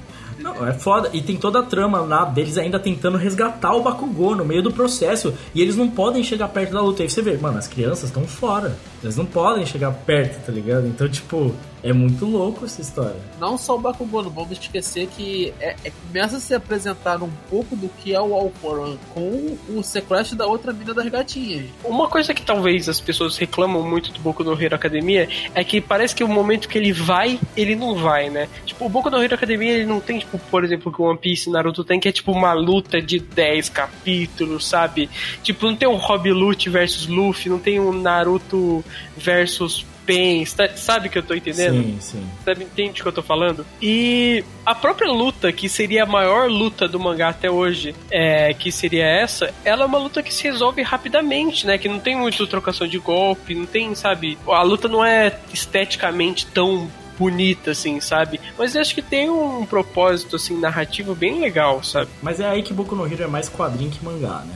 Isso é uma coisa muito da mídia japonesa, né? Que é estender uma luta por sete anos, tá ligado? Sem necessidade, saca? Porque não Nada precisa. É, mano, geraria só cansaço. Mano, eu acho as lutas de Boku no Hero fodas, porque quando acontece e elas são assim, a proporção é gigante, o impacto é enorme e ela acontece, você tem esse impacto. E pra mim ela é impactante e importante, até porque ela é breve. Porque se fosse rápido demais pra mim, eu ia ficar, tipo, desgastado e a luta começa a perder importância. Porque se ele não consegue estender ela ao ponto que ela continue interessante por muito tempo, que nem One Piece muitas vezes consegue fazer e é muito competente nisso, vai ser só uma luta que durou tempo demais sem precisar, tá ligado? Eu não vejo por que estender uma luta se ele não tem conteúdo pra estender ela. A questão é, vocês acham que falta alguma coisa nessas lutas? Vocês acham que falta tempo pra desenvolver ela? Não. Porque pra mim não falta. Então... Não, é, pra, pra mim é uma luta, tipo, no tempo certo, tá ligado? Cara, eu acho muito legal quando termina, assim. Eu gosto muito do que, que aquilo representa pro universo, né? Porque aquilo, digamos que é o fim do All Might, né? Tipo, o último, o último respiro dele de ser o grande herói. E eu gosto muito de, tipo, mostrar quem realmente ele. Como ele realmente era é, o corpo dele de verdade. E meio que, sabe, aquela coisa de mostrar, mostrar aquilo pro povo e o povo realmente entender que, apesar dele não ser aquela forma super bombada e tal, aquela não ser a forma verdadeira dele, ele, o que importa é que ele é era um herói, não, tipo, sabe, o físico dele, como ele era. Sim, você vê a reação das pessoas, né? Tipo, isso é muito, muito foda. Tipo, eles mostrar sempre a reação das pessoas vendo aquilo acontecendo. Que é aquilo, mano. O final da luta é ele com o punho pra cima, tá ligado? Que é emocionante pra caralho. E é isso. E eu acho que uma coisa muito legal é, e muito bem escrita com relação ao roteiro é aquele diálogo que ele olha pra câmera e tal, e ele dá um recado pra população e tal. Ele fala, se não me engano, ah, na próxima é você. Só que ele, tipo, a população entende que é, sei lá, A população vai ter que ajudar. é, que a população vai ter que ajudar uma coisa diferente. E quando na verdade tipo, é dúbio, né? Porque ele pode estar falando também pro Midoriya. E o Bakugo, ele percebe isso, né? Sim, ele sabe o que, que tá acontecendo, né? Ele percebe que, tipo, ele tava falando pro Midoriya aquilo. É, quem tava ali do lado, se não percebesse também, liga um ponto com o outro, porque o moleque já tava chorando e os caralho. Não, até aí todo mundo tava chorando. Até aí a galera se emocionar com o All Might, tipo, se você. É, mas, é, mas é porque o Bakugo ele já tinha percebido que existia uma ligação forte entre o Midoriya e o, e o All Might. O Bakugo entende por ligar os pontos mesmo de conhecer o Midoriya e ver, ah, por- pelos poderes e tal. Porque na real o Bakugo é tão fã do All Might quanto o Midoriya, tá ligado? Só que ele vê no All Might uma coisa diferente do Midoriya. É. Ele vê no All Might o cara que sempre sai vencedor. E o, o Midoriya vê outra coisa. Tipo, o Bakugo é o cara que, tipo assim, ele vê que o All Might é o cara que sempre derrota o vilão, sabe? É o- sempre cara que vai vencer o mais forte. E o Midoriya vê que é o cara mais altruísta. Tipo, é muito foda. Mas dá pra você conectar os pontos, porque você vai vendo que conforme o All Might vai lutando, os braços dele vão quebrando, tá ligado? Tem toda essa história e tal. E, e, cara, eu não- você não tem a impressão que esse é meio que, digamos, o capítulo 100 de One Piece, sabe? É. Que, tipo, a história começa a partir daí. Sim, porque Eu realmente tenho o que essa impressão. passa. É. Tem toda aquela cena, né, da lareirinha, ele abraçando o último resto de fogo dele pra essa última luta, tá ligado? É, eu tenho a impressão que tudo antes daquilo é meio que um prólogo, sabe? A história realmente começa a partir daqui. Ah, eu acho a cena final do- da luta muito foda, quando ele já tá, tipo, metade tá bombadão e metade tá todo fudido, e ele tá usando, tipo, o último resto de poder que ele tem, dando o último golpe porque ele já não aguenta mais, tá ligado? E é legal também que, tipo, é meio que não é clichê, porque digamos que o vilão final, o vilão mais forte, a Kaguya de Boku no Hero Academia, ela foi derrotado agora, sabe? Tipo, bem no começo da história. É, mas, ó, o Lucas, de repente, pode ter ter informação porque ele leu o mangá, mas acredito eu que não é, não seja, tipo, algo, algo pra sempre. Cara, que eu li ele do mangá, que eu li do mangá também, ele continuou preso normal, não Ele continuou? ainda tá preso. Ele ainda tá preso, só que assim, a gente não sabe o que tá acontecendo porque tem muito mais história rolando. Porque o negócio do, do for One não é só, tipo. Tem, ele tem o problema dele é que ele tem uma conexão direta com o poder do Midoriya. Enquanto um é correlacionado direto com o outro. E é por isso que parece que sempre vai estar, porque a gente tem que lembrar, o for One existe desde sempre. O All for All passou de pessoa para pessoa, tá ligado? Então por gerações ele tá ganhando, tá ligado? Só o All Might, que era o grande símbolo da paz, que era superior, saca? Que conseguiu criar isso. E é foda porque esse final é tipo, acabou o símbolo da paz, tá ligado? E agora? E aí toda a história a partir daí é isso, é, essa, é, é uma situação caótica, porque mesmo ele preso, ele conseguiu o que ele precisava. Ele mostrou em rede nacional, tá ligado? O símbolo da paz embora, tá ligado? E eu, eu gosto muito também das consequências disso. Por exemplo, o Endeavor, ele fica loucaço, velho. Porque, tipo, ele fez um filho híbrido só pra poder vencer o All Might e, de repente, o All Might já não é mais herói, sabe? Ele é só um cara. Todo e mundo- agora ele é o herói número um. Ele fica, sei lá, maluco por causa disso. E os vilão na rua, de repente, começa. Ah, agora eu tenho possibilidade de tudo, agora eu posso fazer tudo, porque não tem mais. Ele viu um vi- Eles viram um vilão arrebentar tudo lá na frente. E esse cara tá vivo, o All Might não. Não, e isso acontece logo depois de um vilão questionar toda a sociedade de heróis, tá ligado? Porque o Hero Killer vem e critica toda a sociedade de heróis, e logo depois aparece um outro vilão que consegue abaixar o bastião da sociedade de heróis, tá ligado? Então você, você quebra todo o universo a qual está pautado desde o início, que é apresentado pro, pro público do que é Boku no Hero na Academia. Você inverte todo o sistema. Sim, a estrutura foi comprometida. Não só a estrutura, a UA perdeu completamente a credibilidade. Ninguém acredita mais na escola. Tem que fazer o pronunciamento do, do Eraserhead. É, e aí depois você vê as consequências na sala. A turma B vai entrar em conflito direto com a turma A direto, porque você já não sabe mais o que, que tá rolando. Tipo, Eles percebem que tem alguém que é um infiltrado. é, quem é o infiltrado? Quem que tá invadindo isso? Cal- Calma, a Liga dos Vilões, você percebe? Aí você vê que essa Liga dos Vilões era uns peãozinhos e tem mais coisa, uma coisa muito maior acontecendo por trás de tudo, por trás dos nomes, por trás de tudo aquilo que tá acontecendo. É muito maior do que aquilo e aí as coisas saem do controle. Esse final dessa terceira temporada é o final que, tipo assim, meu, deu merda. Tipo, na real, a gente tem a luta do Deco contra o Bakugou, né? É, que é o momento, digamos, de reconciliação. O legal dessa luta é, é o final. Eu não sei, a luta em si é, é legal, é um show-offzão de animação e tudo e tal. Tipo, é realmente reconciliar, é o Bakugou tendo noção das coisas. Ó, conta pra mim, porra, eu sou um herói também. Pô, caralho, você não confia em mim? O final da luta é louco, né? Porque o Deku vai ganhar com um socão foda e no final quem é mais inteligente é o Bakugou. É meio que o reverso da luta quando eles lutaram a primeira vez. E, e ele fala, né? Tipo, cara, você recebeu o poder do herói mais forte e mesmo assim eu sou melhor que você. Ele fala assim, por que você, né? Por que, que escolheram você? Porque, tipo, ele.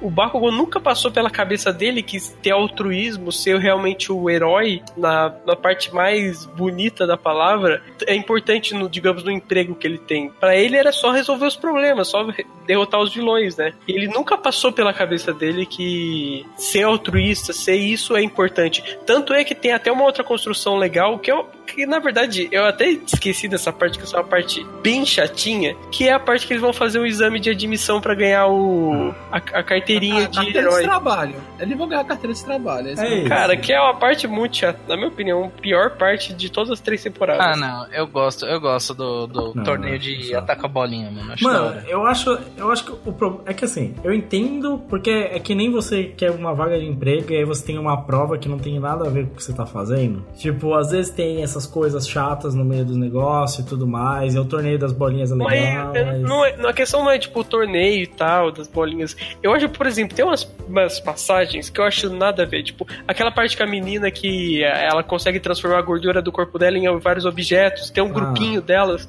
e eles são fechados dentro de uma mansão por umas meninas de cabelo azul lá, sabe? Que tem um roupinha. Cara, muito bobo, cara, muito bobo. Sim. eu, acho, eu acho que o nível cai muito nessa parte. Não, muito. Mas, mas também tem. É, se não me engano, é nessa. É nessa campeonatinho aí que, que tem a, a parte da mina lá que, que tira essas coisas do corpo dela, as armas do corpo dela. Isso, que ela faz uma puta luta foda do caralho, com a galera Não, é- toda se fudendo. É essa parte que eu tô falando. Eu acho muito ruim essa parte, velho. Não, porra, eu acho muito foda essa parte. Tudo bem que as, as meninas ali que estavam comandando todo aquele problema era meio merda, mas o jeito com que eles conseguiram sair daqui eu Nossa. achei bem foda. Eu acho horrível. Cara. Eu acho que aquela, aquela, aquela pessoa lá que tem o. Que ele acha que é uma menina lá da outra sala, que tem o poder de se transformar em outra pessoa, acho uma perda de tempo inacreditável. Que na verdade é a menina que é. que dá A seringa, vilã. né? É, da Liga dos Vilões. É tipo, é porque ela toma o controle dela, né? Na verdade, tipo assim, eu achei o poder dela maneiro. Tipo assim, não é, não é bem isso. Ela tem poder não é nem de transformar no outro corpo, né? Ela tem poder de deslizar pelas paradas assim e absorver o poder dos outros, né? E aí a gente descobre no final que tem esse plot twistzinho que é, é a menina lá da, da Liga dos Vilões. Cara, é, é basicamente um torneio entre bruxo, tá ligado? É igual Harry Potter. Você vai apresentar as outras escolinhas aqui e ver o que que tem. O que é foda é que. Ah, mano, mas eu tenho uma parte. Deixa eu só dar um exemplo que eu acho muito ruim.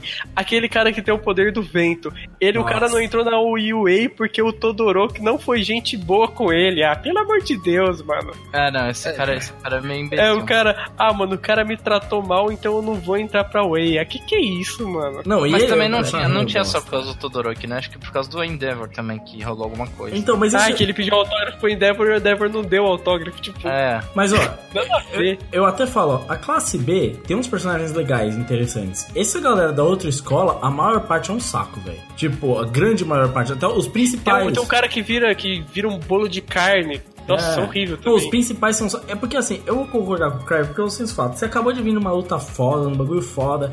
Eu entendo que os heróis. É isso que o Boku no Hero falha pra mim nessas transições, tá ligado? As transições entre arcos e esses arcos não tão interessantes, eles acertaram só em alguns, assim, que realmente tem importância e interesse. Porque esse teste pra ser herói, a gente já viu logo na primeira temporada quando eles fazem teste de admissão. Ah, quem ganha é o melhor herói, não quem tem mais força. Eu já entendi isso, tá? E eu entendo que eles precisam tirar a carteira e ele quer mostrar que ah, quem ganha é o melhor herói, não sou o cara que é mais forte, aí tem que competir, tem outras escolas e tal. Legal, mas só o que você fez foi um torneiozinho pra botar mais um plotzinho da Liga dos Vilões. E Não, é isso e tipo assim, o meu problema não é o torneio. Meu, meu problema é o fato. É o fato dos personagens, o jeito que é o torneio, Porque eu é acho bobo, desinteressante. sabe? É porque é realmente aquele negócio da trama que não tem motivação pra você querer ver, tá ligado? Eu, eu acho que, tipo assim, numa história shonen, entretenimento é importante. Sim. Eu acho que essa parte falha um pouco o entretenimento. Eu acho um pouquinho chata demais, arrastar demais. Em compensação, eu acho o desfecho final desse torneio muito legal. Porque eu gosto muito do fato do Bakugo não conseguir ganhar. E isso, tipo, na verdade, isso é uma construção que vem com o tempo, né? A primeira vez que o, o Bakugo é sempre o cara que escutou que ele era o mais foda. Desde criança que ele ganhou o poder, todo mundo paga pau pro cara, inclusive o Midoriya. Não, criança é prodígio, não sei o quê. Aí ele chega na UA e ele vê um cara que tem o poder de fogo e o poder de gelo ao mesmo tempo. E daí ele começa, pô, eu- já não sou o melhor, entendeu? Aqui eu já não. Talvez eu já não seja o melhor. E daí, tipo, nessa, nessa parte, todo mundo ganha o certificado. Todo mundo ganha a carteirinha, menos ele. Não, Então, ele, ele- o Todoroki, e o cara do vento. O cara do vento também. É, e o cara do vento. E, então, eu, eu, eu gosto desse desfecho final e isso faz total sentido pra próxima parte, que é o, o Bakugo ele confrontar o Midoriya, sabe? Por- Porque, tipo, ele sempre foi o melhor. Ele sempre tá acostumado a sempre vencer, vencer, vencer, ser o melhor, ser o mais foda, todo mundo pagar pau pra ele. E nesse momento, e- em vários momentos da história, ele já não é o mais foda. Tipo, o Midoriya tá ultrapassando ele. O Todoroki é tão mais talentoso que ele. Então, tipo, ele, ele começa a ver que tem pessoas melhores que eles ali dentro. Não, cara, e é- ele é começa a se perder nisso. É bem interessante você falar isso, porque isso reverbera, como você comentou, na luta dele contra o Midoriya. Aquele negócio de por que você, a forma como ele vê o All Might e tal, isso é escrachado nessa parte do, da busca pela carteira de trabalho, quando ele tá tentando salvar as pessoas, que ele está explodindo pedra, quase mata as pessoas, e deu assim, começa a dar nota baixa pra ele. Então, assim, mano, isso não é um trabalho que um herói faz, tá ligado? Sim. Enquanto isso, você vê que outros heróis que têm poderes não, como o Uraraka lá, são muito bons nisso, tá ligado? E ele fica tipo, tá. E aí, tipo, já demonstra um momento de ter que ter a evolução do Bakugou, né? E eu acho que o, o caminho todo desse, desse arco de, da parte de tirar a carteira de trabalho é por causa do Bakugou, velho. Tipo assim, porque os outros personagens, como o Crave falou, eles são, assim, chatos. O, person... o quase complementação do arco inteiro é bem chata, tá ligado? Eu, por exemplo, eu tinha gostado dessa minazinha da outra, da, da outra da outra escola. Por quê? Porque ela era despretensiosa, velho. Ela chegava lá e falava, mano, vamos botar pra fuder aqui, fazer o terror e vou vazar. Entendeu? É isso que eu quero. E quando você tem aquele plot twist que mostra que é da vila do- da parte do vilão, tipo, eu fiquei assim, caralho, mano. Tipo, a única personagem que eu olhei do outro lado que eu achei interessante é- era uma vilã. Tipo, porra. É, os aí? personagens ficaram desinteressantes, assim, no final. E, cara, pô, realmente, cara, os personagens, os outros personagens são muito chatos. Acho que as partes, acho que esse arco ele só acerta um pouquinho em comédia, tá ligado? Essa, essa, essa briga do Bakugou, essa comédia interessante. A minazinha dando em cima do Racist toda hora, tipo, é engraçado no início, depois perde a graça, depois Nossa, uma muito ruim, na minha opinião, muito chato, né? Faltou interesse, realmente. Esse arco é um arco bem falho, assim. Que é triste, porque é bem no final da terceira temporada. Sim, mas assim, tudo isso eu acho que é super. é, ainda tem a parte dos dormitórios, né? Que pelo amor de Deus. Ah, não, não, não fala. Não, aquilo ali, aquilo ali é. É tosco, aquilo ali é parece filler, velho, na boa. O Boku no Hero tem muito disso, velho. De ter uns arquinhos no meio, tipo, de transição, que parece um filler, velho. Parece que nem precisava estar ali, velho. Eu não entendo o que, que é. Não, mas não precisava. Não não precisava. precisava. Mas eles fazem isso várias vezes. Várias vezes. Vai ter um arco na próxima temporada que vai ser assim. Aí tem o final lá da. A gente comentou bastante sobre o Bakugo Midoriya, que eu acho bem legal, assim, o jeito que é resolvido, sabe, da conversa, eu acho maneiro. E eu acho que logo depois, acho que, sei lá, o primeiro que o Bakugo ele começa a entender o que é mais ser herói, tanto é que eles pegam detenção, né? E eles ficam conversando e tal, sobre o poder, como que o Midoriya podia melhorar o, o chute dele. Eu acho bacana essa parte. E daí tem a final lá, a introdução do Mirio, do- dos três principais lá da UA, que também é legal e dá uma. como vai ser a próxima temporada, né? É um cliffhanger pro próximo, né? É, o Cliffhanger. E também fala da, daquele cara do Yakuza, né? É, esse que vai ser o arco principal, provavelmente, da próxima temporada, que já rolou no mangá, já terminou, né? É bem da hora esse arco. E esse sim vai ser um arco que vai ter bastante quebra de conceito aí. Então fique aguardando. Que é essa, eu imagino que a próxima temporada vai ser foda.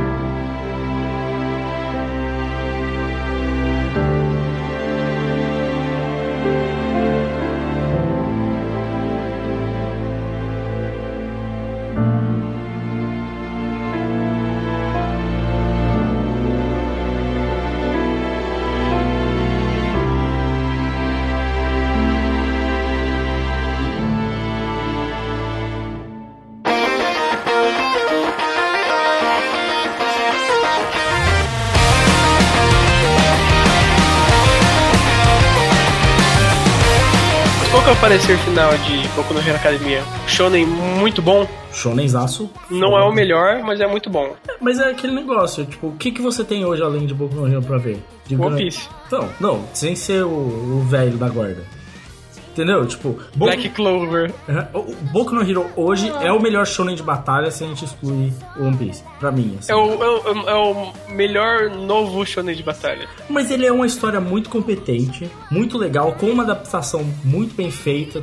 Tem muito bons personagens, cara. Eu acho que pra mim é um mérito gigante você criar um cara que é o símbolo da paz, é o seu grande herói, porque muitas vezes super-heróis como o Superman, você não consegue levar tanto em consideração o fato, esse ícone, sabe? E muitas histórias isso se perde um pouco. Agora, o All Might, ele virou um ícone. Pra mim, ele é o melhor personagem da história. Dos personagens de Boku no Hero, ele é o melhor justificado, porque ele é o grande ícone de toda a história. E pra mim, isso é foda. Tem toda uma caralho. construção pra ele se tornar um grande ícone, né? Tem todo um Sim. universo ali em volta.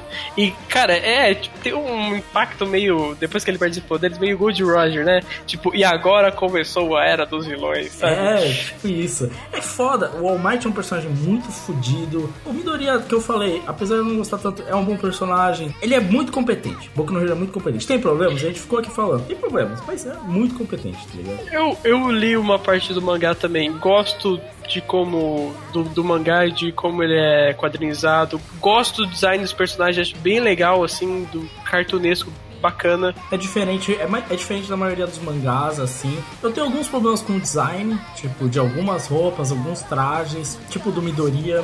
É sem graça. O traje do, É. o traje do Midori. É que ele nunca usa, né? Mas é uma. Mano, muito a, o- a pior coisa do traje Midoriya, na minha, na minha opinião, é aquela, Orelhinha? capacete dele. Não, o capacete O dele é horrível. capacete com a, a mascarazinha na frente é. É, a um- orelhinha eu acho muito ruim. Uma cara. coisa É que, que ele faz, que é ele, ele exagera muito as mãos e os pés. Eu entendo a opção de estilo de desenho, mas muitas vezes fica tão fora de proporção que é difícil de você ler a ação, principalmente, por exemplo, personagens como o Bakugou que usam muito à mão, fica um pouco demais, entendeu? Tipo, às vezes, no mangá, pelo menos, o mangá tem um problema de, alguns probleminhas e tal de narrativa visual, não é um One Piece assim, que você vai usar de exemplo e tal, mas é bem desenhado.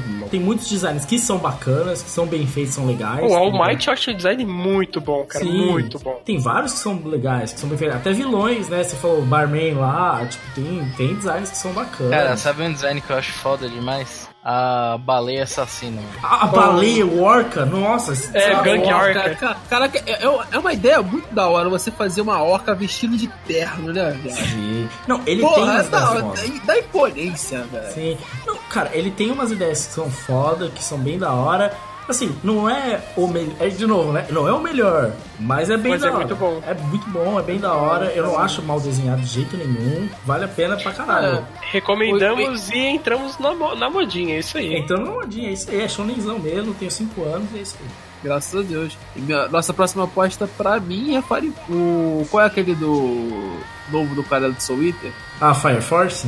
Fire Force. Em Eu acho que esse aí Shobotai. vai ser o próximo shounenzão, hein, velho. Não vai não, não, Não, vai não, vai não. Mas não, eu, eu acho. É, sei lá, ele. Eu gosto O muito Soul Eater já, o Soul Eater ele já não era tipo o shonenzão da massa, entendeu? Ele era muito bom, mas não era o shonenzão da massa. Eu acho que o Fire Force ele é menos É ainda. menos, é menos. é um, muito legal, tô lendo pela Panini, mas ele não é o shonenzão da massa. É um shonen legal, outro shonen que é legal, é competente e tal, tem muitas coisas legais. Design, é esse é um que o desenho do mangá é fodido, né?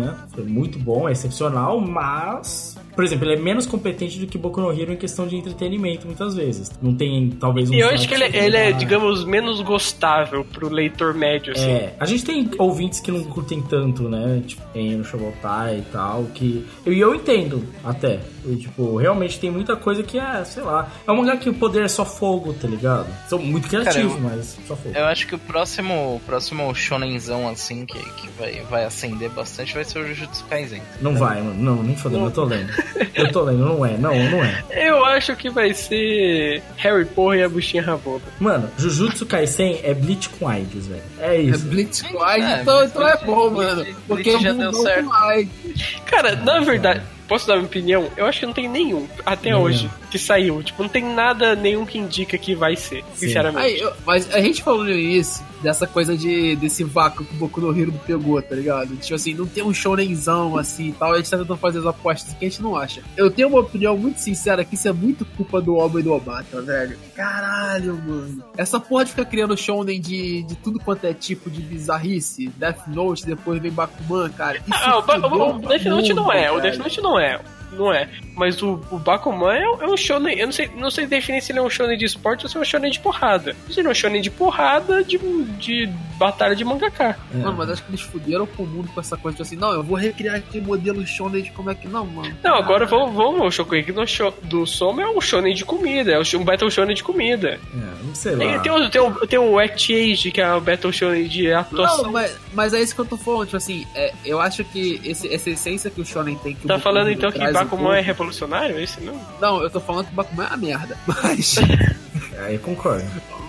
Mas, é, tipo assim, o problemático pra mim é que quando você tem sucessos como. Bakuman foi um sucesso. Foi, né? foi. Se a gente for olhar questão de vendas, esse tipo de Bakuman foi um sucesso, Death Note também. Você começa a criar também outros modelos que as pessoas querem seguir, que tipo assim, ah não, esse aqui é o diferentão, é a coisa que tá, na tá da hora agora, eu vou ter que seguir isso. Então, assim, agora eu tenho que criar a história shonen, mega cabeça, com porrada de diálogo complicada, que é assim que tem que se resolver de um jeito, tá ligado? Como é Death Note. Ou eu tenho que criar um shonenzão que tenha um plot totalmente diferente, mas que tenha batalhas entre as pessoas, como é Bakuman e como é que eu Shugeki no Soma, tá ligado? E você Mas- perde um pouco o Mas shonenzão eu, eu, classiqueira. eu vou, te, vou te falar a real. Fazer um shonenzão classiqueira com qualidade não é fácil, cara. Não é, não é. Não, não tô Não que é, cara, fácil. porque não, porque cara, criar bastante, pô, Naruto tem mérito nisso, One Piece tem mérito nisso, Boku no Hero, tipo, criar um casting de personagens secundários bem trabalhados, sabe? Ter criatividade de tipo assim, os arcos, por exemplo, One Piece os arcos são formulaicos. Todo mundo aqui concorda nisso,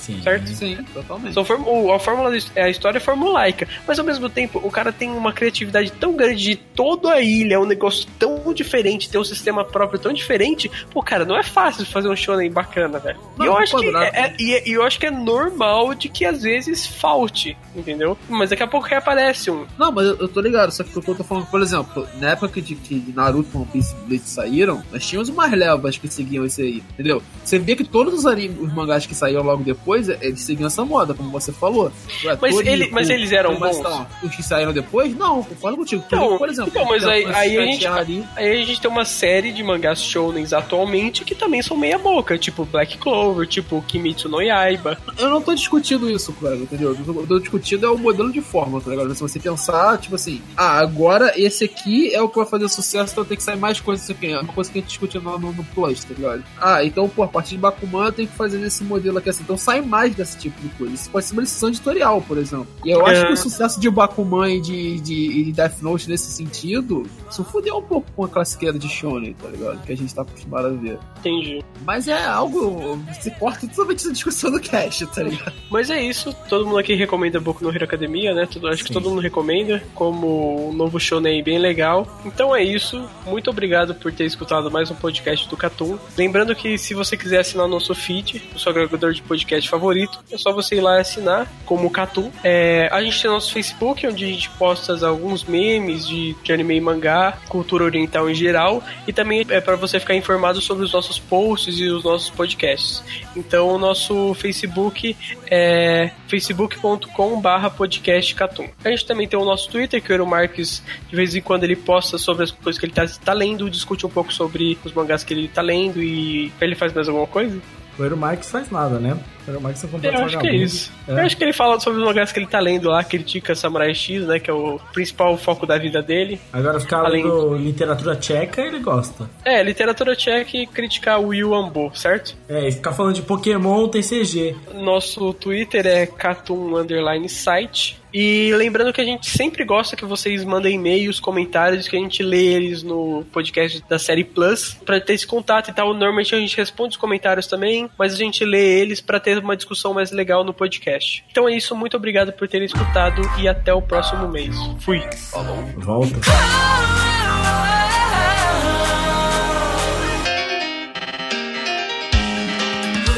一分してハイ It was a starlight 絨毯の湿れる余裕ビリならビリで one step 自ら戻る one step タスクすべて one step pass down 終わらぬ今日に価値なんてない。放送なんてこれもただの遊び。妨げておのずと遠ざける理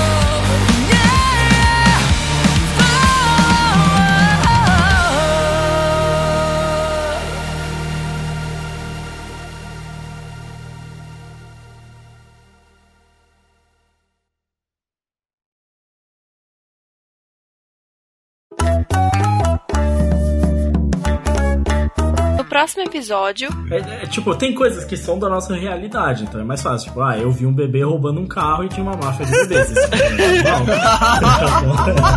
Não é? Normal que acontece por aí, mano.